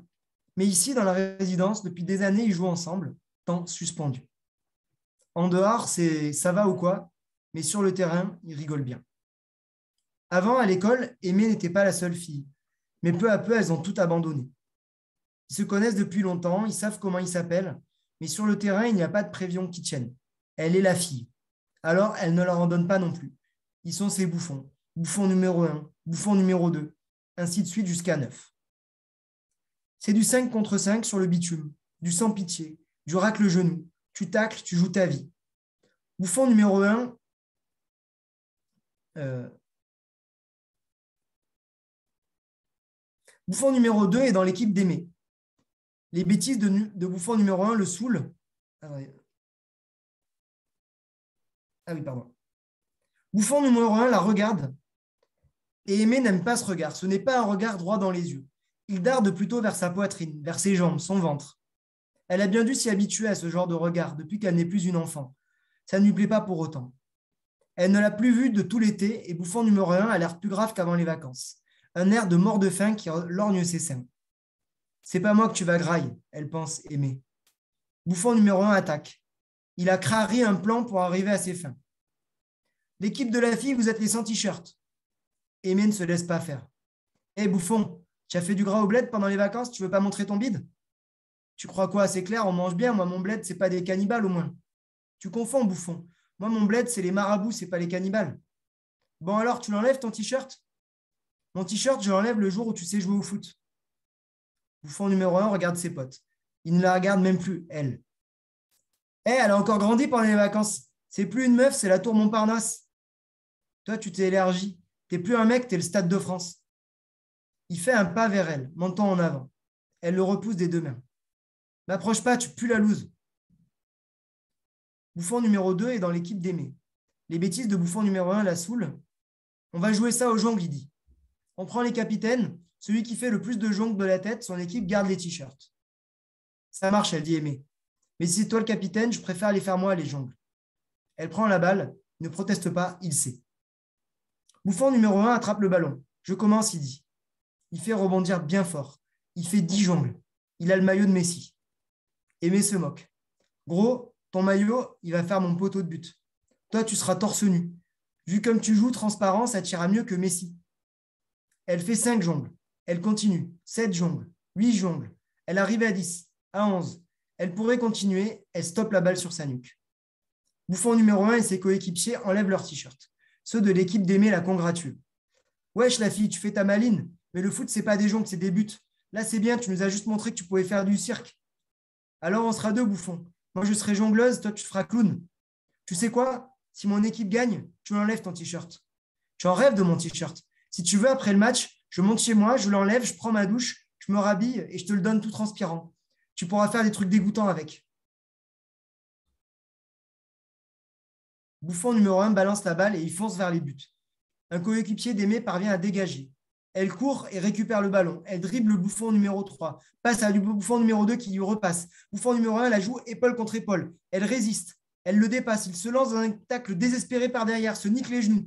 Aimé à éviter son assaut illicite. Elle continue, fixe le goal, feinte, tire et marque. Bouffon numéro 1 se relève. On va en 5, il dit. Aimé prend la balle, la met au centre du terrain. Bouffon numéro 2 lui fait un signe de la main sur le côté de sa tête. Il est ma boule, t'inquiète pas.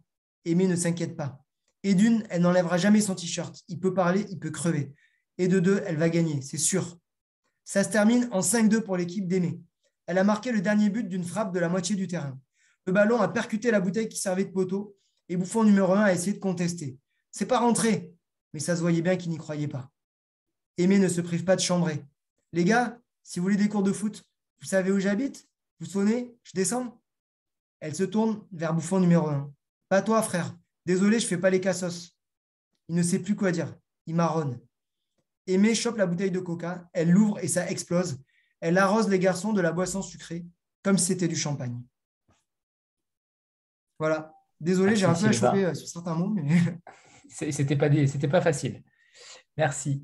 Merci Sylvain et hum, à bientôt. Merci infiniment pour, euh, pour votre présence et on va passer à la parole maintenant à Eric Pessan qui est là. Parfait. Ok, bah, merci à tout le monde. Merci Anthony. Merci et puis, merci Eric. Et, euh, à bientôt. Bon festival. Bon festival. Bon festival à toi. Merci, au revoir. Au revoir Sylvain. Merci beaucoup. Alors Eric, bonsoir. Bonsoir. Merci, merci d'avoir pu euh, inverser avec Sylvain. Euh, c'était adorable de votre part. alors, vous nous avez offert deux beaux livres, deux très beaux livres, Tenir debout dans la nuit et La gueule du loup, toujours chez, chez l'école des loisirs. Vous êtes un écrivain engagé, Eric, euh, et, c'est vrai que c'est plutôt rare en, jeunesse d'avoir autant de sujets qui fâchent euh, presque euh, dans, les, dans les livres, et ça, personnellement, j'adore ce que vous faites. vous écrivez pour des adolescents. Est-ce que pour vous, c'est quelque chose qui doit être forcément différent d'une écriture pour adultes, puisque vous avez écrit de nombreux romans, et on parlera sûrement de La nuit du second tour chez Albin Michel, euh, qui n'a pas pris une ride, à mon sens. Euh, on en parlera. Malheureusement, malheureusement. Malheureusement, c'est ça. Est-ce que pour vous, c'est différent, cette écriture adolescente? Euh, Oui et non. C'est-à-dire que peut-être la, différence fondamentale est dans le projet. Il y a des textes que j'ai envie d'adresser à des adolescents, tout simplement. Sachant que, sachant que des adultes peuvent également les lire. Et d'ailleurs, il y a beaucoup d'adultes qui lisent des romans pour adolescents. Voilà, c'est peut-être c'est peut-être la seule enfin, c'est vraiment la différence fondamentale. C'est à qui je m'adresse. Voilà. Après, au niveau des textes, au niveau de au niveau des euh, des, euh, thématiques abordées, etc. Je crois qu'il n'y a pas, on peut. Euh, j'ai écouté l'entretien avec avec Sylvain. J'ai juste coupé parce que je faisais des trucs. voilà, mais j'ai écouté tout, ce qui a été dit avec Sylvain. Et en fait, je, crois qu'il n'y a, pas de vraie différence on peut tout aborder en littérature jeunesse. Euh, on peut aborder tous les sujets. Il y a bien sûr euh, un devoir de justesse, mais, on, peut, absolument tout aborder. Voilà. Donc non, non, si je publie ces bouquins, Tenir debout dans la nuit, ou même La gueule du loup, je suis persuadé que c'est des livres que j'aurais pu proposer à des éditeurs de littérature générale et ils auraient pu vivre en, collection de littérature générale. Si je les publie à des collègues loisirs, c'est que j'ai envie de les adresser à des adolescents, tout simplement. Et d'ailleurs, à ce propos, vous dédicacez ce livre euh, à vos filles, euh, la plupart du temps, je crois, dans les deux, hein, il me semble, mais plus principalement dans, Tenir debout la nuit, où vous leur dites euh, que vous espérez qu'elles ne soient jamais des proies et que votre fils ne soit jamais un prédateur. C'est extrêmement fort comme dédicace. Est-ce que pour vous, l'éducation d'un enfant, c'est une sorte de, contre-pouvoir aux dérives, aux dérives sexuelles ou autres d'une société? Oui, enfin, oui, d'une certaine façon, évidemment. Euh, l'éducation, euh, elle est, euh, oui, et vice versa, quelqu'un met en discussion, et, en fait, oui, complètement. oui, oui, c'est, c'est, je crois que, je crois que l'éducation, enfin, l'éducation ne fait pas tout, évidemment. l'éducation ne va pas tout faire quand vis-à-vis de, nos propres enfants, mais je crois que, je crois que, tout comme j'étais en train de dire qu'un livre de littérature jeunesse peut tout aborder, je pense que quand on quand on a des enfants et qu'on parle avec eux, on peut aborder aussi tous les sujets. Il suffit juste de savoir le faire avec, avec, euh, avec délicatesse. Et, euh, et face, euh, face à toute la violence que peut nous amener le monde, l'éducation ne fera pas tout, mais l'éducation peut quand même aider à, donner quelques, quelques, on va dire quelques repères, voilà, quelques repères, quelques bases, quelques réflexes, quelques, quelques, quelques échappatoires parfois contrairement à, Sylvain Pathieu, justement, vous vous, vous vous immiscez vraiment dans la tête d'un adolescent euh, de notre époque, en 2021. Euh, comment vous arrivez à faire ce, jeu-là, enfin ce jeu, façon de parler, parce que c'est loin d'être un jeu, c'est plutôt, euh, difficile à, se réaliser, mais quels matériaux vous utilisez véritablement pour entrer dans cette tête-là? Alors, c'est à la fois compliqué et simple. C'est-à-dire, euh, premier, élément, j'ai été adolescent.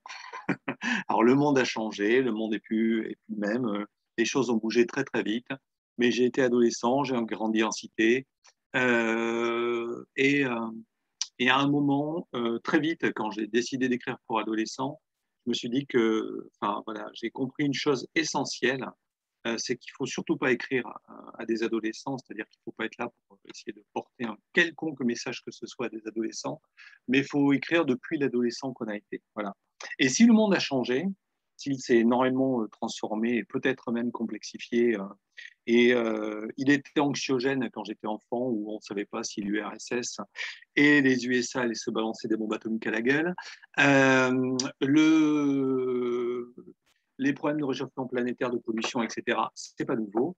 Et euh, ce que je veux dire par là, c'est que la différence entre un garçon et une fille, euh, ce n'est pas nouveau non plus. Euh, il y a quand même une partie des choses qui, qui, étaient, qui, qui étaient là, voilà, tout simplement. Ça, c'est le premier élément. Le deuxième élément, alors je ne suis pas enseignant, moi, mais j'anime beaucoup d'ateliers. Déjà, j'ai des enfants, j'ai trois enfants, je les ai vus grandir, j'ai beaucoup parlé avec eux, j'ai vu les amis de mes enfants. Euh, je fais beaucoup d'ateliers d'écriture en milieu scolaire. Euh, j'ai passé ma matinée en lycée professionnel. Voilà. Euh, donc, pour faire écrire des, jeunes filles qui sont en seconde, qui se vouent à, devenir esthéticiennes pour leur faire écrire une initiation à la poésie contemporaine. Euh, et, euh, et c'était superbe. Voilà. Et donc, j'ai quand même euh, régulièrement ce contact avec des collégiens, avec des lycéens, qui fait que, qui fait que je, vois un peu vivre et bouger des jeunes gens d'aujourd'hui. Justement, dans les deux derniers romans, vous vous mettez dans la tête d'un personnage féminin, d'une adolescente. c'est un choix qui n'est pas forcément euh, total dans votre œuvre, mais sur les deux derniers, sur des sujets, euh, on parlera tout à l'heure évidemment des deux, romans euh, en détail, c'est difficile pour La gueule du loup de donner l'angle, la thématique, puisque c'est quelque chose, c'est un switch qu'on découvre au, fil du roman. mais pour tenir debout dans la nuit, la tentative de viol est dès le début énoncée, donc on sait à quoi s'attendre. Mais pour le coup, dans, pour la gueule du loup, c'est plus délicat. Je ne sais pas si vous le voyez également ainsi, mais oui, oui, c'est plus délicat parce que je me suis amusé à jouer avec la littérature de genre dans La gueule du loup et à écrire un récit de maison hantée. Mais, euh, mais il y a quelque chose d'une violence sexuelle quelque part dans le roman. Voilà, on peut juste dire ça comme ça. Donc ces, deux, enfin, ces deux romans, pour moi, sont extrêmement liés. Hein. Ce sont deux, romans qui parlent de, de violence sexuelle. Euh, Donc la première question était sur, les, sur le, la volonté de se mettre euh, dans la peau d'un personnage féminin. Oui, oui. Eh ben, en fait, c'est c'est pas bien plus difficile, enfin, en tout cas j'ai l'impression que pour moi c'est pas bien plus difficile de euh, me mettre dans la peau d'un adolescent de 15 ans ou d'une adolescente de 15 ans, euh, à condition euh, justement de, de, le faire avec honnêteté. Enfin, voilà, c'est-à-dire je, suis, très prudent là-dessus. Je, sais, que je ne peux pas me glisser dans toutes les peaux, par exemple. Voilà. Et je sais qu'il y a certaines peaux où ça sonnerait faux si j'essayais d'avoir un narrateur qui écrit à la première personne du singulier, euh, qui écrit un texte en disant je. Je peux pas dire tous les jeux. Euh, il y a un exemple que je donne assez souvent quand on me demande mais comment vous faites? Mais euh, je ne suis pas capable de raconter l'histoire de quelqu'un, par exemple, qui, qui assiste à des atrocités dans une guerre. Voilà ou qui fuit euh, son pays et qui est dans une barque et voit ses compagnons de, voyage se noyer. Je ne peux pas l'écrire à la première personne. Par contre, je peux écrire l'histoire de quelqu'un qui rencontre quelqu'un à qui euh, c'est arrivé. Voilà. C'est-à-dire que les récits que j'ai de tout ça, ils sont, euh, ils sont en seconde, ils sont ce sont des récits en, deuxième étape. Les, les, narratrices de mes deux romans, Tenir debout dans la nuit, La gueule du loup, euh, quelque part, elles viennent de mon milieu socioculturel, elles viennent de mon milieu, socio, enfin, de mon milieu social. Et, euh, en ça, euh, elles ont grandi l'une comme l'autre en France. Et en ça, je peux les appréhender plus facilement. C'est là où je parle d'honnêteté. Je fais très, très attention sur des questions qui ont trait à la sexualité. Je suis un homme blanc de 50 ans. Je fais très, très attention à ce que je peux dire ou pas quand une narratrice est adolescente. Mais, euh, mais, euh, mais déjà, euh, ce sont des fictions, donc des histoires, des, histoires inventées. Et je crois au pouvoir de la fiction, tout simplement. Et je crois au pouvoir de l'empathie. Moi, j'ai besoin de beaucoup d'empathie pour, pour me mettre dans la peau de mes personnages. Et je pense qu'avec cette empathie peut, amener une certaine justesse. En tout cas, je l'espère. Alors, on va, peut-être débuter par tenir debout dans la nuit, parce que euh, vous placez ce roman dans un univers euh, new-yorkais euh, avec une sorte de rêve américain, mais qui va très vite s'effondrer en une seule journée. mais il y, a cette, incapacité dans le viol, ou sa tentative en tout cas, à, exprimer chez une adolescente la possibilité d'être crue. C'est quelque chose qui est important, que vous nommez précisément. Est-ce que pour vous, c'était aussi une volonté de dire vous avez le droit de parler, vous avez le droit d'être cru autant que les adultes? Bien sûr, oui, oui bien sûr, complètement. Oui. Euh, bien sûr, on sait, on sait très bien que de toute façon, euh, euh, quelqu'un qui subit une, violence sexuelle, il y a deux premières étapes à passer. C'est la culpabilité, on se sent coupable d'avoir provoqué la violence sexuelle contre soi. Et la deuxième étape à passer, une fois que cette culpabilité est suffisamment dépassée pour pouvoir l'exprimer, c'est parfois l'incapacité à être, à être entendu soit par les proches, la famille, etc., soit euh, par euh, les pouvoirs judiciaires, euh, la police qui ne veut pas prendre un témoignage. ça, c'est des choses qui sont extrêmement courantes. Voilà. Et, oui, oui, ça, faisait partie. ça fait très longtemps que j'avais envie d'écrire un roman autour d'une violence sexuelle pour des adolescents. J'avais déjà écrit des textes qui, qui pouvaient aborder ce sujet-là mais en littérature adulte. Et ça faisait très longtemps que j'avais envie d'aborder ça. Euh, et je savais que euh, lorsque j'écrirais ce livre, ça y serait. Il y aurait ça à l'intérieur, cette, difficulté, à, le dire et à le faire entendre. Il y a cette, cette voix, cette voix euh, limite intérieure que vous faites résonner très fortement en, en, quasiment en vers. Euh, où, euh, où elle se parle, où elle n'arrive pas à sortir les mots, justement. Ça, mm. c'est extrêmement bien fait. on croirait quasiment une pièce de théâtre où il y a ces, dialogues intérieurs qui, qui parlent. Ça, c'était aussi quelque chose qui vous tenait à cœur? Oui, oui, c'est quelque chose qui me tient à cœur. Et euh, c'est rigolo parce que j'écoutais Sylvain tout à l'heure. Euh, il n'y a pas d'oralité dans mes livres. Il n'y a aucune oralité dans mes livres. Je fais, très. Enfin, il n'y a aucune oralité. C'est-à-dire que euh, j'ai fait une décision quand j'ai commencé à écrire pour la jeunesse. J'ai fait une décision de ne jamais dialoguer les livres. C'est-à-dire que les personnages. alors, il y a parfois du dialogue rapporté, du dialogue indirect. il y a parfois du dialogue qui est planqué dans une phrase. Brusquement, il y a quelque chose qui est dehors du dialogue. Euh, il m'arrive de m'indiquer en italique pour donner quelques repères, mais des fois je ne le mets même pas. Euh, mais en tout cas, je ne fais pas dialoguer pour pas me, d'une certaine façon, me coltiner toutes les questions dont il était euh, question tout à l'heure, c'est-à-dire la question de la, justesse de cette voix qui n'est pas la mienne, qui n'est pas du tout la mienne. donc, donc j'essaye à la fois d'avoir une certaine fluidité d'écriture, lorsque vous dites que c'est presque inverse, plaisir, une certaine fluidité d'écriture, une certaine simplicité aussi, mais je ne vais pas employer euh, des wesh euh, ou, des enculés pour reprendre ce qui était dit tout à l'heure. Euh, l'un comme l'autre sont, sont, sont, totalement impossibles, je pense. donc, donc j'essaye de travailler pour avoir des voix, des voix, des voix qui soient des voix intérieures, plutôt fluides, pas extrêmement, je ne vais pas m'amuser non plus à complexifier une voix intérieure. Euh, cette fluidité-là, elle est, euh, elle est parfois un peu. C'est du boulot. Quoi. écrire, c'est du boulot aussi. Cette fluidité-là, c'est dans le travail d'écriture. Et, euh, je sais que c'est souvent comme ça que je commence un livre. Je commence à essayer de trouver la voix du personnage. D'où ça parle, comment parle le personnage. Et je fais des essais. J'ai mon sujet, j'ai à peu près ce qu'il me faut. Mais je vais faire des pages et des pages et des pages pour trouver la juste voie. Alors peut-être que certains lecteurs ne verront pas la différence d'un livre à l'autre. Pour moi, parfois, elles sont flagrantes. Mais j'essaye de trouver cette juste voie et une fois que je l'ai, je tiens mon narrateur ou ma narratrice et je peux démarrer. Voilà. Les, les, livres sont différents, les styles sont différents parce que, à mon sens, vous instaurez des climats différents. Vous êtes, mm. je trouve, un, un, écrivain de climat plutôt qu'un écrivain d'action. Vous arrivez à, à,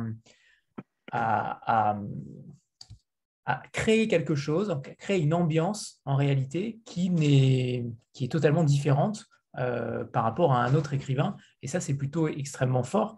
Il n'y a pas d'action qui se succède, il n'y a pas beaucoup d'actions dans vos livres, mais à chaque fois, il y a cette, il y a cette ambiance pesante la plupart du temps parce que les sujets sont la plupart du temps graves.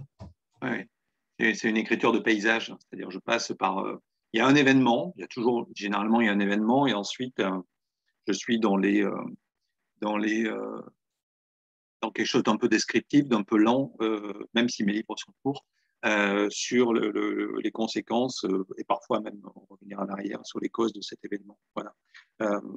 et, et ça, ça c'est voilà, ce, que, ce que vous venez de. je ne vais pas redire ce que vous venez de dire. Je le prends pour un grand compliment.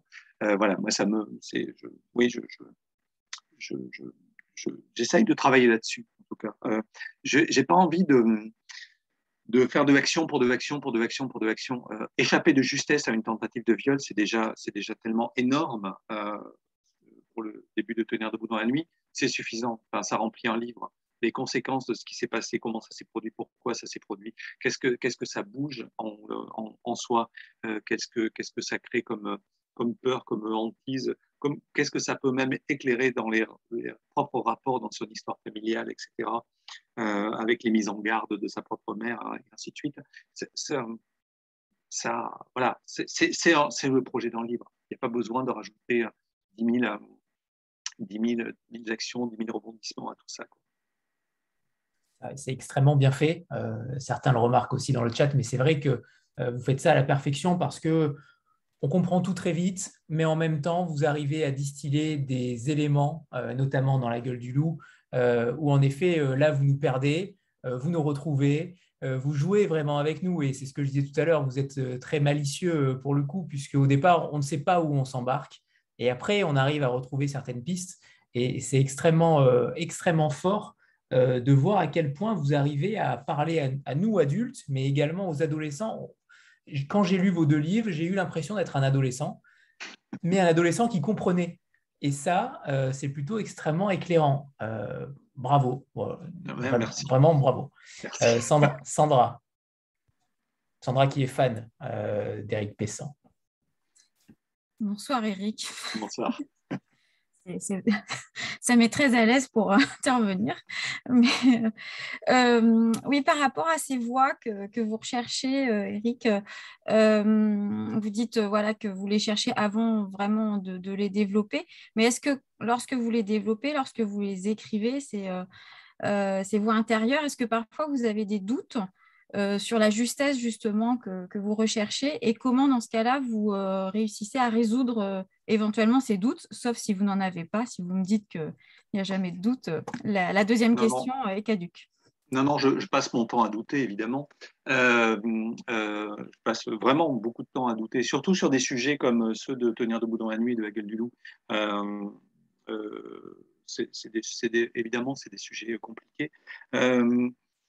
Euh, comment je fais en fait? Je ne sais pas, euh, je suis tout seul, donc je, suis tout seul quand j'écris, je travaille seul, euh, donc je me relis le texte.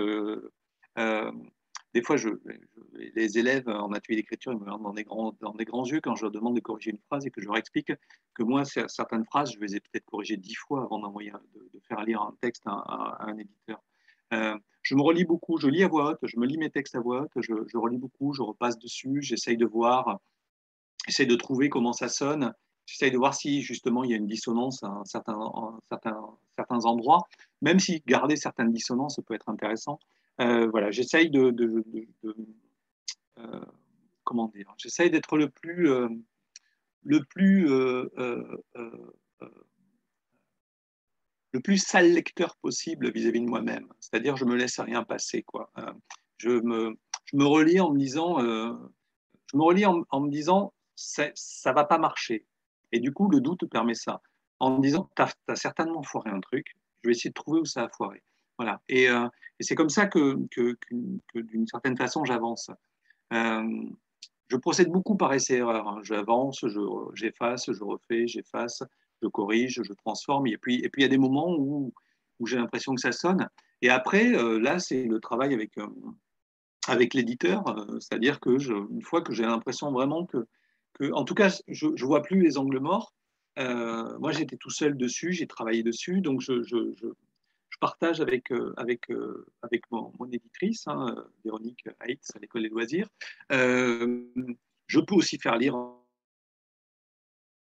autour de moi mes proches, mais, généralement, quand mes proches me lisent, c'est que je, suis plutôt, je, suis plutôt content de ce que j'ai fait. J'ai beaucoup de mal à faire lire un texte sur lequel j'ai des doutes parce que j'ai l'impression qu'au moindre, je vais m'effondrer, je vais me dire, mais donc c'est vraiment nul, c'est ça, c'est ça ce que tu penses, c'est vraiment nul. Et c'est une pression que je préfère épargner à mes proches. Donc, euh, donc voilà, souvent la, première lectrice est mon éditrice, et puis, euh, et puis on en discute, et puis elle me pointe peut-être des endroits où, euh, où il peut y avoir quelques, quelques, quelques dissonances, etc. Voilà. Et, après, on voit ce qu'on corrige ou pas. Il y avait une deuxième question, Sandra, ou pas, Non, c'était bon? Non, non, c'est parfait la réponse. Merci beaucoup. Parfait, parfait. Véronique, qui, devait être là d'ailleurs, Véronique, euh, mais qui avait une réunion euh, prévue, qui arrivera peut-être euh, tout à l'heure. une petite question par rapport à, vos influences, parce que vous placez à un moment donné Raymond Carver. J'aimerais savoir quels écrivains vous, vous font rêver en réalité, parce que euh, on sent chez vous une plume euh, particulière, très singulière. On sent quelques écrivains, peut-être que je me trompe, mais j'ai senti quelque chose de très américain, euh, notamment dans certaines nouvelles. Donc Carver, en effet, ça tombe sous le sens, mais on sent cet amour de la nouvelle, quelque chose de très sec, de très concis. C'est votre style, mais est-ce que je me trompe totalement ou au contraire, Raymond Carver n'est pas placé là par hasard? Non, non, c'est, alors, si, euh, c'est pareil, hein, si, je, si je glisse des livres dans les livres, c'est, euh, c'est avec secret espoir, euh, comme Sylvain, que brusquement, un lecteur va se dire tiens, ça a l'air pas mal, ce, dont, ce, dont, ce que lit le narrateur, et va essayer de, essayer de jeter un œil dessus. moi, j'ai, un parcours de lecteur un peu. un peu, un peu famélique. J'ai beaucoup lu, je lis beaucoup, j'adore lire. Et, et oh, et euh, tout ça pour, euh, en fait, j'ai eu, j'ai vraiment eu des écrivains préférés tout au long de ma vie, quoi. pour, pour, reprendre les choses, j'aime bien repartir du, début. J'ai commencé à lire des BD j'ai commencé à, avoir des lectures autonomes, c'est-à-dire ne pas lire les, les, Tintins, Lucky Luke Astérix qui étaient euh, dans la bibliothèque familiale. Euh, euh, mon univers à moi, c'est-à-dire ce que, j'ai pu commencer à lire où j'étais seul et mes parents n'étaient pas derrière pour regarder ce que je lisais parce que ça ne les intéressait pas du tout. C'était les BD de la Marvel, donc les 4 Fantastiques, les X-Men, Thor, Iron Man, Hulk, etc. Voilà. ce qui m'a donné soif de découvrir la, littérature de science-fiction et de fantastique. Euh, il y a des chocs comme ça, de Lovecraft à, Stephen King, dont le nom a été prononcé, sera prononcé au moins deux fois ce soir. Voilà. C'est des grands chocs de, c'est des grands chocs de, de, lecture de, de, jeunes adolescents. Euh, et puis, euh, et puis là-dedans, la littérature française est arrivée petit à petit avec des rencontres qui ont été au moins importantes. Euh, il y a deux noms que je cite souvent parce que euh, euh, parce qu'ils ont été importants dans le sens où, où ils m'ont ouvert des voies. En fait, les grands livres, enfin, les, rencontres importantes avec des auteurs, c'est des auteurs qui m'ont ouvert des voies. je, je, suis tombé complètement par hasard au CDI. J'étais ado, je devais être en seconde, sur des textes d'Henri Michaud, Voyage en Grande Garabagne, tout ça. J'ai ouvert ça et je me suis dit, mais oh, c'est de la poésie. Il y avait marqué poésie sur la couverture. Et donc, c'était de la poésie. La poésie, pour moi, c'était des rimes, c'était des. Il fallait compter 12 pieds, à la ligne, en mettre 4, 4, et puis 3, 3. Et entrelacer les rimes à C'est ce que, vous faites dans la gueule de loup. C'est ce que je me suis amusé à faire dans la gueule du loup. Euh, mais, euh, mais brusquement, j'ai découvert que la, poésie, l'existence du vers libre, l'espèce d'intentionnalité de, de, la langue qui fait poème, ça, ça, avait été, ça, ça a été une grande rencontre. La rencontre avec, euh, avec, avec Camus aussi, très, très étrangement. J'ai lu Camus pour mon plaisir. J'ai lu Camus grâce au groupe The Cure, la chanson Killing Arab, euh, inspirée de l'étranger de Camus, en me disant que si Robert Smith aimait bien cet écrivain français dont j'avais jamais entendu parler, j'étais au collège, c'est que ça devait être intéressant. Et quand je suis arrivé en seconde, on nous a dit qu'on allait apprendre l'étranger. Et pendant l'été, j'avais lu tout ce que j'avais pu trouver de Camus, La peste, La chute. Et, euh, et, je ne savais pas que je lisais un auteur euh, scolaire. Euh, et ça m'a ouvert les yeux sur ce qu'était un auteur scolaire ou pas. voilà, en fait, j'ai l'impression d'avoir absorbé comme ça de la littérature pendant toute ma vie. Je continue de lire beaucoup de choses. Je lis du théâtre, je lis de la poésie, je lis des romans, je lis de la littérature jeunesse, de la littérature adulte. et, et, je crois que tout ça finit par me nourrir. Mais pour revenir, pour revenir à la nouvelle, oui, j'aime bien la nouvelle américaine, c'est-à-dire que euh, pour, euh, c'est-à-dire la nouvelle américaine, Carver, euh, c'est pas les nouvelles à chute, j'aime pas les nouvelles à chute, brusquement à la fin, t'attends, voilà. j'aime bien la nouvelle, Carver, il installe des paysages, par exemple. Voilà. ces nouvelles sont longues aussi. mes romans pourraient presque, aux États-Unis, ça serait pas considéré comme des romans, ça serait des novellas entre les romans et la nouvelle. Euh, j'aime bien ces textes-là. J'aime bien ces textes qui, instaurent un climat, qui sont là pour, sur un paysage, sur une atmosphère, beaucoup plus que sur des, des rebondissements et des actions. Et, euh, c'est une littérature qui m'a vraiment énormément marqué. Et euh, Carver, je l'ai découvert un petit peu plus tard grâce au film Shortcuts de Robert Altman, qui m'a donné envie de lire Carver. Et waouh! Et je me suis pris une claque dont je me suis toujours pas remis entre les nouvelles, entre la poésie. Très bien. Euh, la gueule du loup, justement, l'histoire est particulière, euh, puisqu'il me semble qu'en 2014, vous avez publié également un roman aux éditions du Chemin de Fer qui compose une sorte de diptyque avec celui-ci. Je J'ai pas tout à fait saisi dans quelle mesure, justement, c'était un diptyque, puisque je n'ai pas eu la chance de le lire, celui-ci mais dans quelle mesure c'en est un? Ça n'est un parce que c'est un petit texte qui s'appelle La fille au loup, qui a été euh, illustré par un plasticien qui s'appelle euh, Frédéric Kodja. Et dans ce petit texte, La fille au loup, euh, c'est l'impossible réconciliation d'une sœur et de deux frères alors qu'ils viennent vider la maison des parents qui viennent de décéder. Il faut, vider, la maison, il faut s'occuper des meubles, etc. Voilà. Par rapport à quelque chose qui s'est passé dans l'enfance entre cette sœur et ses deux frères. Et, euh, et c'est un thème c'est un texte qui parle de, contraintes sexuelles. Voilà. Et, c'est un texte que j'avais écrit, que, j'ai beaucoup, qui, était, est donc publié chez un petit. J'aime beaucoup travailler avec des éditeurs. C'est un très beau petit livre. Enfin, je parle de la forme du livre chez un petit éditeur. Et, et la, thématique de ce texte, son ambiance, le climat que j'avais voulu faire me, me, continuer de me trotter dans la tête. Voilà. Et dans, dans, j'ai l'impression d'avoir plein de projets dans la tête aussi.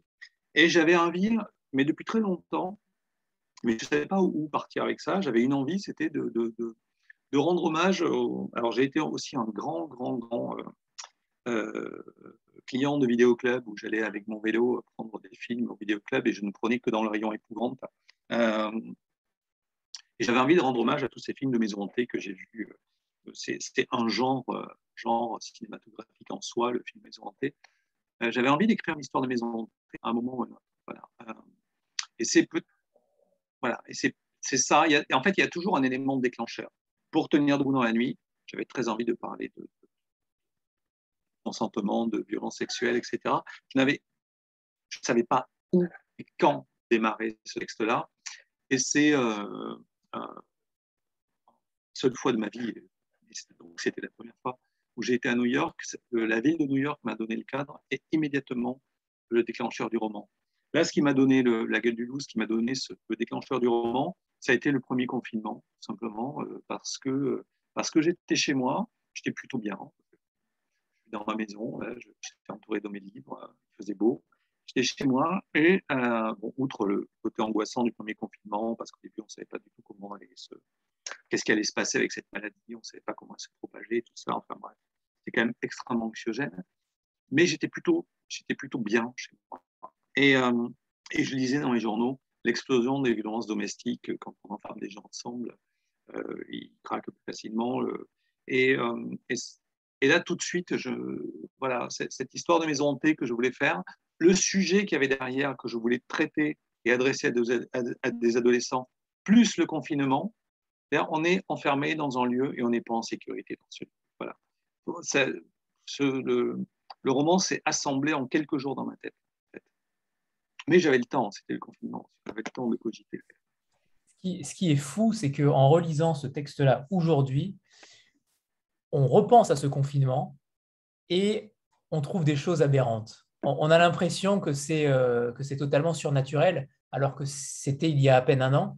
Mm. Euh, mais, mais c'est vrai que euh, c'est surprenant d'écrire un livre euh, pendant le confinement sur le confinement. mais là, pour le coup, c'est encore un pari réussi avec toujours cette toile de fond. Une mm. fois de plus, là, la toile de fond, c'est le genre fantastique qui, au final, ne sera qu'un leurre, mais on n'en parlera pas forcément. et de l'autre côté, c'était New York c'est votre patte véritablement d'instiller ce, cette toile de fond qui en réalité n'est qu'en surface Oui, enfin, c'est pas qu'en surface, c'est-à-dire c'est vraiment le, le, déclencheur de l'écriture. Sans New York, je n'écrivais pas Tenir debout dans la nuit. Euh, sans cette envie de, travailler sur, tous les, clichés, stéréotypes d'histoire de, de, maison hantée, je me suis vraiment fait flipper plein de fois quand j'étais ado en regardant Amityville, etc. Euh, et, plein de, de films de maison hantée. Euh, mais euh, c'est pas qu'une toile de fond, ça fait vraiment partie de, du, climat des textes. Et le confinement, pendant qu'on le vivait, je savais qu'on vivait quelque chose qui était à la fois totalement nouveau, inédit, mais c'était l'expérience la mieux partagée par tout le monde. On était tous, tous, tous, sur le premier confinement en tout cas, on était tous en train de vivre la même chose au même moment. Euh, et ça, voilà, je me suis dit, euh, je, me suis dit, il va y avoir plein de gens qui vont écrire leur confinement. Et je ne suis pas sûr qu'on ait envie, après, quand on va pouvoir mettre un pied dehors, de lire des histoires de confinement. Mais euh, d'avoir le confinement pour parler d'autre chose, je, je, trouvais que le cadre était absolument idéal. C'est une expérience commune que le monde entier a partagée, euh, que j'espère qu'on ne va pas repartager euh, vite. Euh, mais le confinement tourne, il y a encore quelques pays qui confinent par-ci par-là. Mais voilà, cette crise sanitaire, c'est du commun, ça appartient à tout le monde. et, et, pendant que la crise sanitaire était là, pendant qu'on était confinés, la vie continuait. Il y a des drames, qui, il, y a des, il, y a eu des belles histoires, il y a eu des drames, etc. Et c'est cet aspect-là qui m'intéressait. Voilà. Euh, ce qui se passait autour. Et c'est pas un livre sur la, sur la Covid, c'est pas un livre sur le confinement. C'est par petites touches. Euh, c'est un livre qui se passe pendant. Hmm. Oui, j'aime bien les petites touches. Oui. Et concernant le titre, euh, La gueule du loup, euh, qui est donc le lieu dit euh, de la, maison où, la scène se passe, comment vous avez. le loup est souvent, c'est toujours cette, cette figure parfois allégorique du loup qui est très présente en littérature. Comment s'est construit justement ce roman-là autour de cette figure? Le loup, il était, enfin, à partir du moment où les éléments se sont assemblés, je savais que le loup serait là. Voilà. le loup, il est, il est venu, enfin, pas au tout début, mais le loup est arrivé très vite. Et euh, euh, Puisqu'on rappelle, on rappelle que euh, pendant le, pendant le roman, il y a des passages où le loup, des passages poétiques, poétiques, oui, poétiques, où le loup intervient régulièrement. Des, passages où le loup intervient, on ne sait pas, on sait pas qui parle et d'où ça parle, et on en a une, une révélation après. Mais le, loup, j'avais, oui, j'avais, envie, euh, j'avais envie de ne pas me priver de cette métaphore-là. Le loup, c'est, la métaphore euh, de, la, prédation sexuelle. Euh, j'avais, pas envie de, m'en priver. J'ai juste cherché un nom de lieu-dit qui n'existe. Il y a beaucoup de noms de lieu-dit en France, avec, puisque puisque, puisqu'au début de l'histoire, hein, une, une, jeune fille avec son, avec son petit frère et leur mère partent passer le confinement dans une maison de campagne qui est la maison des, grands-parents maternels que la jeune fille n'a jamais vue. Voilà. Euh, et euh, merci, euh, et, ils partent passer le confinement là-dedans en se disant ça va peut-être durer 15 jours, et puis ça dure plus longtemps que prévu, évidemment, comme on l'a tous vécu. et le lieu-dit s'appelle la gueule du loup. Il y a beaucoup de lieux-dits en France qui, ont, qui loup dans le nom. Euh, je connaissais un pas du entendu pas très de là où j'habite. Euh, y a, vraiment, il n'y en a pas avec le LUE, euh, qui est l'ancien nom, du, loup. et, j'en cherchais un qui n'existe pas. Et donc, miracle, je n'en ai pas trouvé en tout cas en regardant sur, les, cadastres. la gueule du loup, je ne l'ai pas trouvé. Voilà. et voilà. Donc, une fois que j'avais le nom, ça et que j'ai décidé que ce lieu s'appellerait comme ça, ça m'a permis de renforcer la métaphore et d'y aller, aller complètement. Euh, pour le coup, euh, vous êtes, on l'a dit tout à l'heure, vous êtes un petit peu cabotin puisque vous, euh, vous cherchez à, semer des pistes un petit peu ici ou là. c'est une volonté de, alors pas de perdre le lecteur, mais au contraire de le, de le titiller un peu pour qu'il essaye d'aller un petit peu au-delà de ce qui est trop facile, d'une lecture trop facile, euh, là, pour le coup, la lecture, elle est plutôt exigeante. Euh, c'est quelque chose que vous aimez faire?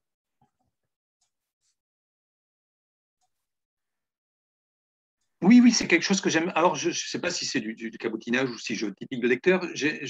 J'instaure un climat et, euh, j'aime bien, comment dire, j'écris des textes plutôt courts. ils sont rarement classables en une thématique. Voilà, l'autre jour, quelqu'un qui, qui venait de lire Tenir debout dans la nuit m'a dit, mais c'est un roman sur la lutte des classes. Euh, et oui, c'est un roman aussi qui parle de ça, de la lutte des classes. Euh, euh, c'est le roman d'une adolescente de classe moyenne qui est agressée par un adolescent de classe supérieure. et avec tout, le pouvoir que donne, que donne l'aisance financière et économique, la preuve, elle est à New York grâce à lui. mais j'aime j'aime bien euh, qu'un livre euh, traite de plusieurs thématiques euh, simultanément. j'aime bien que le livre soit pas non plus, comment dire, j'aime bien le, pour, je vais, donner un exemple assez précis pour donner, pour, pour parler de ce que je fais.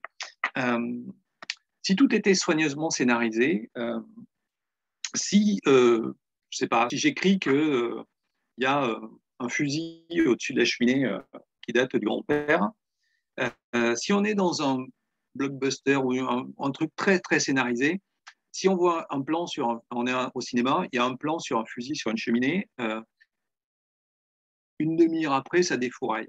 le fusil il sert à faire sauter quelqu'un. Voilà. Euh, dans la vraie vie, on peut très bien rentrer dans une maison de, grands-parents, voir qu'il y a un fusil sur un mur, et puis ça ne veut pas dire qu'on va tirer à table dans la demi-heure qui suit. Voilà. Et j'aime bien, j'aime bien aussi, comment dire, le, les, les, les c'est pas, pas, pas forcément des, des fausses pistes. J'ai l'impression que c'est des effets de réel. Voilà, ce sont des effets de réel. Et ces effets de réel, paradoxalement, amènent, peuvent amener les climats c'est inquiétant de signaler qu'il y a quand même un fusil sur la cheminée, même si personne s'en sert. Ils peuvent amener euh, des climats et les climats euh, euh, amènent quand même, dans un cas comme dans l'autre, il y a une sorte de résolution de, l'histoire. À la gueule du loup, on se rend compte que le fantôme qui hante le lieu n'est pas forcément le fantôme auquel on pense au début. voilà. Mais, mais, mais, peu importe, on a, pour qu'il pour y ait résolution, il fallait qu'on en passe par toute cette angoisse du fantôme. Je ne sais pas si je suis très clair. Très clair, très clair. Oui. Très clair. Euh, sur, les, sur les ateliers d'écriture que vous animez, parce que ça, ça doit être extrêmement passionnant de voir à quel point euh, les étudiants et les lycéens euh, écrivent avec leur propre langage et peut-être avec leurs difficultés aussi. Mais euh, notamment sur leur ressenti par rapport à vos livres. J'imagine que Tenir debout dans la nuit a dû faire, a dû avoir un impact sur eux, en tout cas s'ils l'ont lu. je pense que vous avez aussi ce rôle-là, peut-être, de lanceur d'alerte. Alors, même si les thématiques existent déjà, mais par rapport à votre, à votre rôle, bien sûr, à votre rôle, de, pas d'enseignant, mais en tout cas en, en animant des ateliers d'écriture. Comment vous vivez ça? Est-ce qu'il euh, y a euh, un choc par rapport, euh, un choc direct de certains d'entre eux quand vous écrivez ce genre de livre-là? Comment le dialogue se passe en Alors, comment dire J'écris des romans. j'écris, je me sens pas lanceur d'alerte, je me sens pas, voilà, j'écris des romans, j'écris des textes, euh, qui parfois sont entre les mains d'élèves que je vais rencontrer, d'autres fois pas du tout, euh, peuvent être lus individuellement, peuvent être lus en classe, etc. Voilà. Euh, ces romans parfois amènent à une discussion. Pour tenir debout dans la nuit, j'ai eu très peu de rencontres puisque est sorti en plein confinement et ensuite, enfin voilà, donc j'ai rencontré très peu d'élèves. Mais je me souviens d'une classe du côté de Reims de Bac Pro qui était dans une formation pour devenir soit agent de sécurité, soit ensuite passer des concours d'entrée dans la police et la gendarmerie, qui m'ont tout de suite agressé sur un point de détail, mais vraiment agressé. C'était, mais monsieur, c'est pas possible, sur le fait que lorsque euh, la narratrice va, essayer de déposer plainte à un moment dans le livre, au commissariat, tout le monde dit, mais vous l'avez un peu affiché, euh, il ne s'est rien passé, euh, est-ce que, vous voulez vraiment essayer de temporiser la, prise de plainte, etc. Et là, là, ça a été assez intéressant parce que je, j'avais pu leur sortir des statistiques que j'avais amenées parce que je savais où je mettais les pieds euh, sur le, reflux de prise de plainte, euh, la façon plein de témoignages de, gens qui. Euh, ça ne veut pas dire que c'est partout pareil dans les commissariats et toutes les gendarmeries de, de France. C'est pas ce que je suis en train de dire.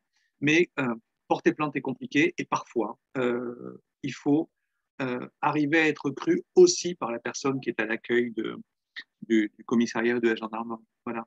Euh, et ça, ça, crée des débats. Donc oui, parfois, ça peut créer des débats. Mais euh, je suis souvent là en atelier d'écriture, soit pour, pour, pour, un projet qui est très particulier, soit pour, là par exemple, donc là je, je sors, je, je sors, je viens de faire 20 heures d'atelier euh, sur une initiation à la poésie contemporaine. J'avais 15 livres de 15 auteurs différents dans mon sac. Je lisais des textes d'auteurs euh, aussi divers et variés que Nathalie Quintane, Esther Tellerman, Patrice Luché. Euh, et puis, évidemment, je, vais, je, viens de le faire, donc j'ai oublié les noms. Mais peu importe, j'avais une voilà, quinzaine de livres. Je leur faisais découvrir ce qu'était la poésie, ce qu'était cette poésie-là, avec des jeunes gens, qui pensaient que la poésie, ils étaient, ils étaient sur Baudelaire aussi, quoi. Voilà, ce qui, est, ce qui est très bien, Baudelaire. Et ensuite, on a fait des textes à la manière de. Voilà. Euh, et il y a eu une dans les productions, dans ce qui a pu être exprimé, tout ça qui était, qui était merveilleux. Euh, et ça, pour moi, c'est l'intérêt de l'atelier d'écriture. Donc, je n'interviens pas toujours à partir de mes propres livres. C'est ça que, ça que je suis en train de dire. Euh, et surtout, euh, je reprends au tout début de ce que vous avez dit, c'est-à-dire que quand je vais dans, faire un atelier d'écriture, ce que j'essaye de dire aux jeunes, c'est écrivez avec votre langue à vous. N'essayez pas d'écrire, n'essayez pas d'écrire littéraire, n'essayez pas d'écrire poétique. D'ailleurs, s'ils commencent à faire des images un peu pompeuses, je les casse derrière. Et, je, soyez, euh, c'est votre langue que j'ai envie d'entendre. C'est vous, c'est vous ce que j'ai envie d'entendre. Voilà. Et après, ce, vous, ça se travaille. Évidemment, il y a des imperfections, il y a des fautes, il y a des phrases grammaticalement parfois un peu boiteuses qui peuvent être intéressantes à garder comme ça, mais peu importe. Mais, euh, en tout cas, euh, il, y a, il y a une voix qui est irréductible dans chacun. Et ça, quand ça sort sur du papier, c'est absolument magnifique. c'est toujours très beau. C'est toujours vraiment très beau. Alors, ma question était plus euh, euh, tournée sur le positif en réalité de vos livres, euh, de savoir si, si, si, par exemple, Tenir debout dans la nuit avait fait réveiller quelques consciences aussi à certains de vos élèves ou au retour que vous avez déjà eu peut-être de certains lecteurs? Oui, c'est toujours, toujours, très compliqué. c'est toujours très compliqué parce que parce que quand quelque part, moi, je suis de passage dans les classes. ça, c'est les enseignants qui, peuvent, me dire ça euh, après une, rencontre avec une, classe euh, autour d'un autre texte qui parlait d'un enfant maltraité, euh, qui était. c'était pareil, le sujet était caché dans le texte. C'est une pièce de théâtre qui s'appelle Pebble Boy. C'est l'histoire d'un gamin qui, pendant toute la pièce de théâtre, c'est un gamin qui est un super-héros parce que sa peau, est plus dure que celle des galets et des cailloux. Et puis petit à petit, on se rend compte que c'est un gamin euh, battu par ses parents qui est dans le délit. Voilà. Et, euh, et, juste avant de commencer, l'enseignant me dit, bah voilà, il y a un enfant, il a craqué en classe, euh, c'est remonté aux assistantes sociales, il est en famille d'accueil, et c'est la lecture du texte qui a permis ça. J'ai pas écrit ce texte pour faire ça. J'ai pas écrit ce texte pour produire ça. Après, j'ai écrit ce texte parce que j'avais envie de raconter une histoire de, déni. J'avais envie de prendre cette forme de super-héros que j'aime bien. J'avais envie de, parler de la violence que peuvent subir des enfants. Euh, quand on écrit, euh, on fait communauté d'une certaine façon. Euh, c'est-à-dire que moi, j'ai découvert des pensées que j'avais mais qui étaient confuses. je, les, je les ai découvertes en lisant des livres d'autrui. Des choses qui brusquement m'ont fait dire je ne suis pas tout seul. Voilà. Et quand on n'est pas tout seul, on a déjà peut-être plus de force pour parler, pour réagir, etc. Euh, donc, donc oui, j'écris des textes qui peuvent parfois faire communauté, qui peuvent avoir des effets qui sont au-delà de la littérature, qui sont complètement au-delà de la littérature. Euh, je ne les écris pas pour ça. Euh, j'écris des textes dans lesquels je mets mes doutes, mes questions, mes peurs, tout, ce qui me, tout ce qui me m'interroge, me pose question ou m'effraie dans le monde dans lequel je vis. Je pense que ça finit dans un livre à un moment ou à un autre. Voilà. Et mes sujets, ils sont là, ils sont dans mes craintes, dans mes peurs, dans, ce qui me scandalise, dans ce qui me met en colère, dans ce qui me, dans ce qui me, qui me terrifie. Mes sujets sont là. Euh, parfois, ça peut avoir un effet qui, va largement au-delà de, la lecture. Mais si déjà ils sont lus, euh, si voilà, S'ils sont lus, c'est déjà bien. Si ça plaît, c'est déjà bien. Et s'il permet, si, de temps en temps euh, euh, des élèves réfléchissent à ce qu'ils ont lu et, peuvent réfléchir à leur propre comportement, ou en tout cas peuvent trouver un soutien dans cet effet communautaire que peut, donner la littérature, c'est très bien, mais ça m'appartient je comprends parfaitement. Euh, dans, tous vos livres, vous, euh, avez des sujets euh, plutôt difficiles, c'est le moins qu'on puisse dire. Est-ce que pour vous, la littérature, c'est quelque chose qui s'ancre totalement dans le réel? Vous ne pouvez pas faire autrement. La vie est dure, la société est difficile envers les autres. Est-ce que pour vous, la littérature doit s'inscrire dans ce schéma-là et pas forcément ailleurs, en tout cas en tant qu'écrivain? Voilà. Alors, la littérature fait ce qu'elle veut. Et j'ai des collègues écrivains, des textes super qui, qui sont dans des démarches complètement autres. Euh, moi, ce que je fais, euh, oui, ça s'inscrit dans ce réel. Ce qui m'intéresse, voilà, c'est euh, ici et maintenant. J'écris pas de texte qui se passe dans le passé ni dans le futur. C'est l'époque contemporaine qui m'intéresse. Ce qui se passe autour de moi, les questions que je me pose, comment des parents font pour battre un enfant, comment on peut agresser sexuellement quelqu'un, mais aussi euh, comment se fait-il que 20 euh, milliardaires possèdent autant que la moitié de, la population mondiale? Ben voilà, Tout ça, c'est des... Pourquoi, euh, on achète une ampoule longue durée et on se dit, ça y est, ma conscience écologique est, est complètement... et puis en plus, je mets, mets mon plastique dans un sac jaune. ça y est, j'ai agi pour la planète. Maintenant, je peux aller passer un week-end à Rome. comment, voilà, comment, quel est ce monde? Et je, crois que tout, ce qui me, tout ce qui me pose question, tout ce qui m'effraie, tout ça, c'est ça, c'est là-dessus que j'ai envie de travailler. Non pas pour, pour trouver des réponses, mais peut-être pour, pour partager euh, cet effarement que j'ai parfois, cette colère que j'ai parfois, et, ou cette tristesse que j'ai parfois. Voilà. Euh, et que ça soit un adulte, en théâtre, en jeunesse, tout ça, je crois que j'ai le même moteur d'écriture partout. Alors justement, euh, c'était ma prochaine question. Vous avez écrit dans quasiment tous les genres. Théâtre, poésie, jeunesse, adulte. Euh, dans quel, euh, déjà, quel est le secret, mais surtout dans quel genre vous vous sentez le mieux lequel, Est-ce que c'est différent? Est-ce que dans chaque genre, vous trouvez des atouts à chaque écriture ou au contraire, il y, en a, il y a un genre à un moment donné sur lequel vous vous éclatez euh, totalement? Non, non, non. En fait, non, c'est différent. comment dire? Si je fais de tout, c'est que j'ai envie de faire de tout. Voilà. Le, peut-être le plus compliqué, c'est la poésie, parce que la poésie, ça demande une économie euh, absolument terrible de mots, de moyens. De... Il y a quelque chose qui est gratté à l'os dans la poésie, et c'est vraiment, c'est vraiment extrêmement compliqué. Je suis très, très humble en, poésie. Euh, d'une certaine façon, euh, le roman jeunesse m'a... Je, je, publie moins de romans adultes depuis que je publie des romans jeunesse. Le roman jeunesse m'a, comment dit, rassasie euh, euh, ma, soif de, fiction romanesque. Voilà. Si on prend le roman dans la définition qui est dans le Petit Larousse, c'est euh, œuvre de fiction qui suit l'évolution psychologique d'un personnage. Hein. c'est à peu près quelque chose comme ça. ça, le roman jeunesse, c'est très bien pour ça. Voilà, j'ai l'impression, quand on est dans le roman adulte, on a tout de suite la théorie du roman, Enfin bref, il y, a toujours cette théorie du démon, ce démon de la théorie en France qui fait que les choses sont peut-être plus compliquées.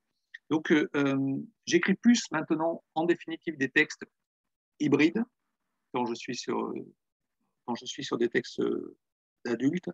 Certains parlent de littérature expérimentale. Moi, j'aime bien l'expression littérature de recherche.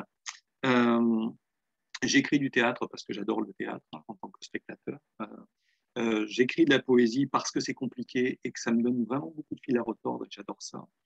Euh, voilà. Euh, et peut-être que là, pour l'instant, mes, deux derniers textes, celui qui est paru et celui qui va paraître en littérature adulte, qui ont une étiquette roman, sont des textes qui sont à cheval entre les, le dernier, enfin le dernier, il a déjà trois ans, c'était Quichotte, autoportrait chevaleresque, une réécriture du Don Quichotte, mais où je parlais également de littérature, je parlais de la façon dont la littérature euh, peut peut-être euh, venir euh, être efficace pour combattre tout ce qui nous emmerde dans le réel. J'avais besoin de ce bon vieux Quichotte pour faire ça. Le prochain texte qui va paraître, c'est un texte que j'ai écrit en résidence au Centre national d'études spatiales parce que actuellement des multimillionnaires nous promettent que la réponse à tous les problèmes sur Terre, ça va être de s'installer dans des bulles géodésiques pressurisées sur Mars euh, et, je pense qu'avant d'aller sur Mars, il faut qu'on résolve quelques problèmes ici.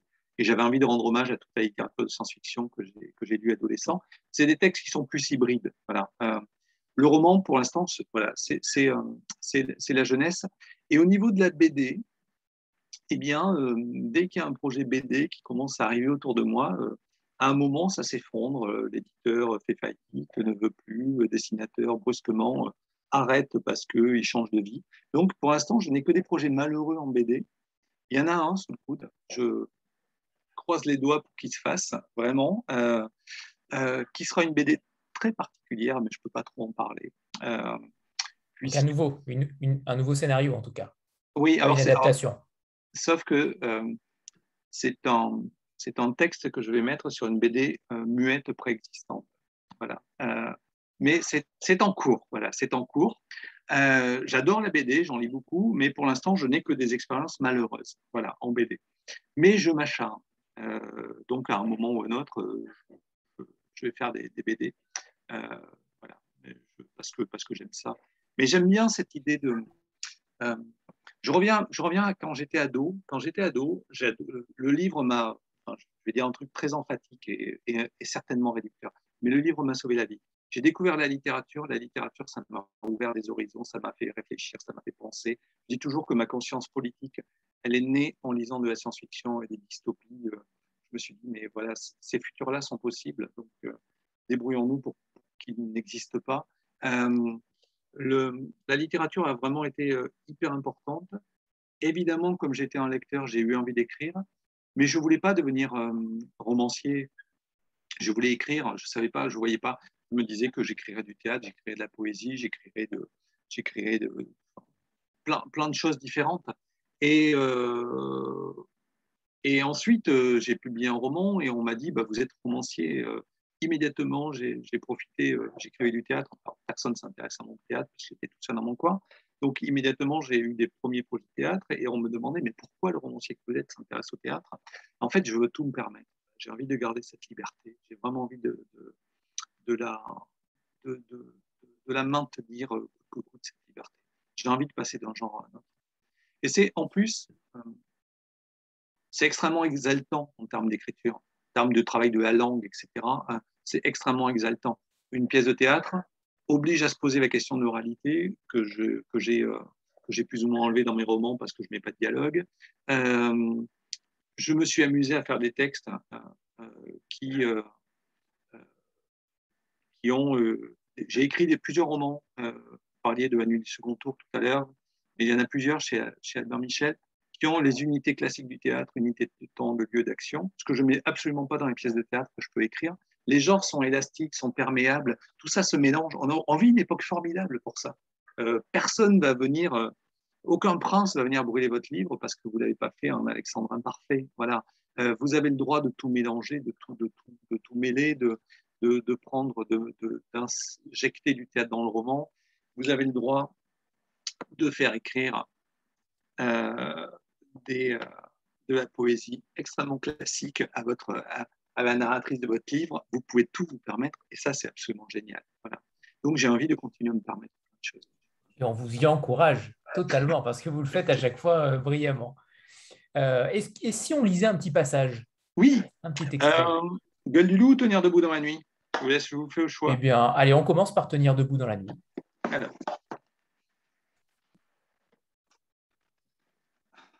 Je tourne en rond. Je reste dans le midtown de Manhattan pour la lumière, la foule, mais je sais que là non plus, je ne suis pas en sécurité. Il n'y a pas un seul endroit au monde où une fille puisse être en sécurité si des hommes se trouvent dans les parages.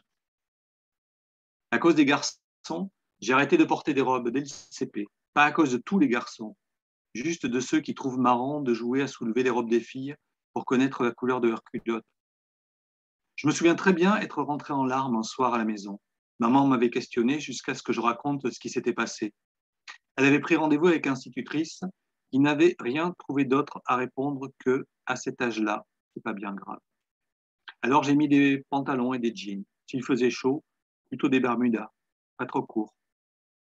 En CP, en CE1, en CE2, en CM1, en CM2, je n'ai plus porté de jupe ou de robe parce que ce n'était pas bien grave, cet âge-là, que les garçons veuillent voir la couleur des culottes des filles. Les robes, je les gardais pour les week-ends et les vacances, les jupes aussi, ainsi que les débardeurs trop échancrés, les t-shirts trop larges. Au collège, le pli était pris. De toute façon, le règlement intérieur interdisait les jupes et les shorts trop courts pour les filles. Au printemps, la longueur des shorts des garçons ne posait aucun problème. Collégienne, je me suis habillée avec des vêtements à manches longues, des vêtements qui recouvrent la peau, qui cachent et masquent sans jamais bailler ou laisser entrevoir quoi que ce soit. Les filles en robe, celles qui avaient assez de poitrine pour oser un décolleté, celles qui laissaient entrevoir la bretelle d'un soutien-gorge, les garçons les traitaient de putes. Pas tous les garçons, heureusement, certains garçons.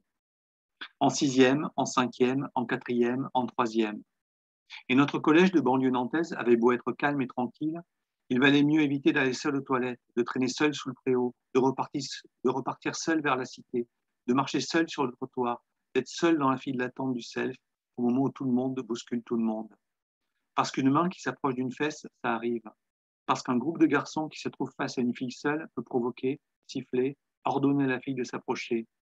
Parce que ça rit, les garçons. Ça raconte que tu es belle. Ça te traite vite de pute si tu réponds ou de pute si tu ne réponds pas. Parce que les garçons, ça veut t'embrasser, ça veut te montrer un truc, rien qu'à toi. Allez, viens, qu'est-ce que tu risques? J'ai un truc pour toi, mais il faut un endroit calme pour te le montrer. Une fille, au sel du collège, ne mange pas de banane, ne prend pas d'esquimaux si par chance il y a des glaces pour le dessert. Sinon, après, dans la cour, les garçons, pas tous les garçons, certains garçons, viendront lui dire qu'elle aime ça, sucer des bananes ou des esquimaux. Une fille, si on en croit certains garçons, ne doit pas faire de vélo non plus. Les fesses sur la selle, c'est un truc de pute. Une fille doit être transparente, calme, incolore, silencieuse, les yeux au sol, pour, éviter que les garçons, certains garçons, ne la prennent pour cible. Si elle n'a pas le super pouvoir d'invisibilité, une fille qui ne veut pas d'ennui doit s'entraîner à la banalité. Voilà. Je, petit extrait de Tenir debout dans la nuit. J'ai lu ce passage-là parce que c'est le moment où j'ai trouvé la voix de Lali, la narratrice. C'est le premier chapitre. il est au milieu de roman. C'est le premier texte que j'ai écrit où j'ai trouvé la voix de Lali. Et c'est quand, quand, vous lisez également, on sent cette ambiance-là aussi. Euh, on sent que, vous, que dans l'esprit déjà, euh, ça se profile. Euh, peut-être une, question avant d'entamer la, la, lecture de La gueule du loup par rapport à la nuit du second tour, où vous imaginez cette victoire de l'extrême droite, justement.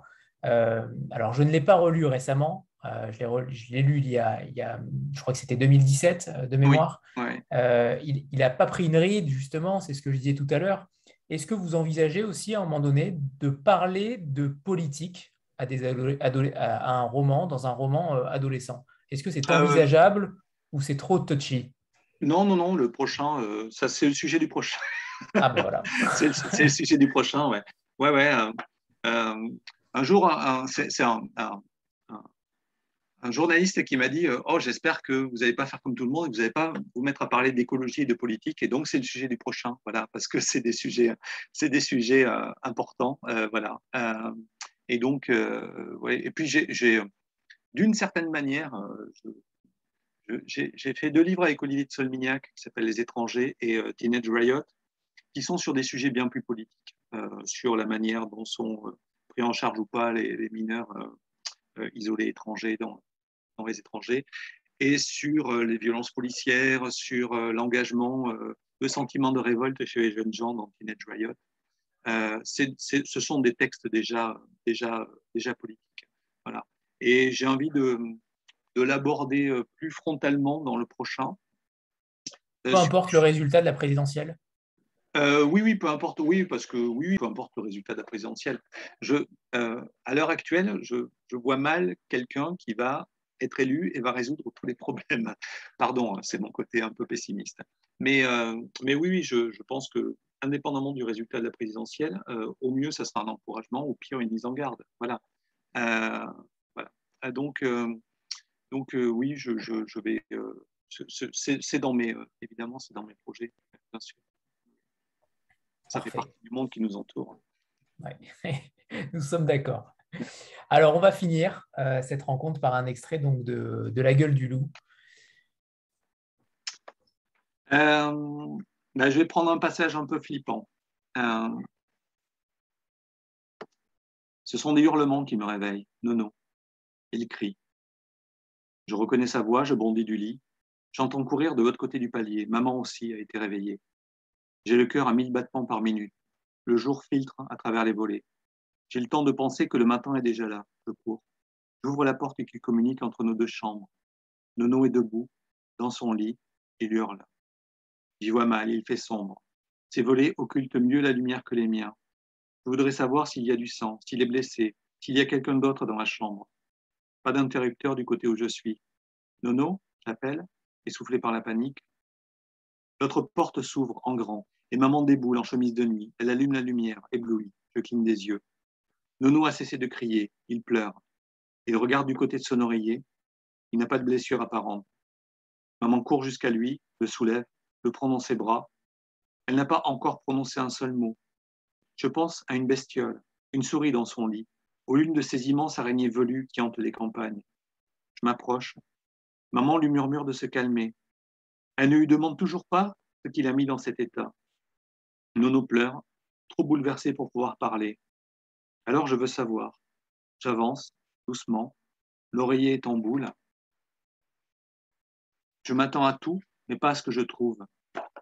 Basile, le doudou de Nono, déchiqueté, posé la tête du lit. Avec répugnance, je le prends dans ma main. Il est encore chaud. Je ne comprends rien. Il était dans le placard, caché, hors de portée de mon frère. Maman Je cherche ses yeux. Elle tient Nono serré contre elle. Son regard passe à travers moi, puis, d'un coup, parvient à se fixer sur ce que je tiens dans mes mains. Oh fait-elle surprise. Pauvre Basile, tout en continuant à consoler mon frère. Plus tard, au petit déjeuner, devant un bol plein de céréales, nous nous raconte encore et encore et encore qu'il s'est réveillé, qu'il a mis la main sous son oreiller et qu'il a trouvé Basile dans cet état. Pour le calmer, maman formule une hypothèse que des souris l'avaient sans doute embarqué, qu'elles se sont fait des dents sur lui et qu'elles sont venues le remettre là où elles l'avaient trouvé.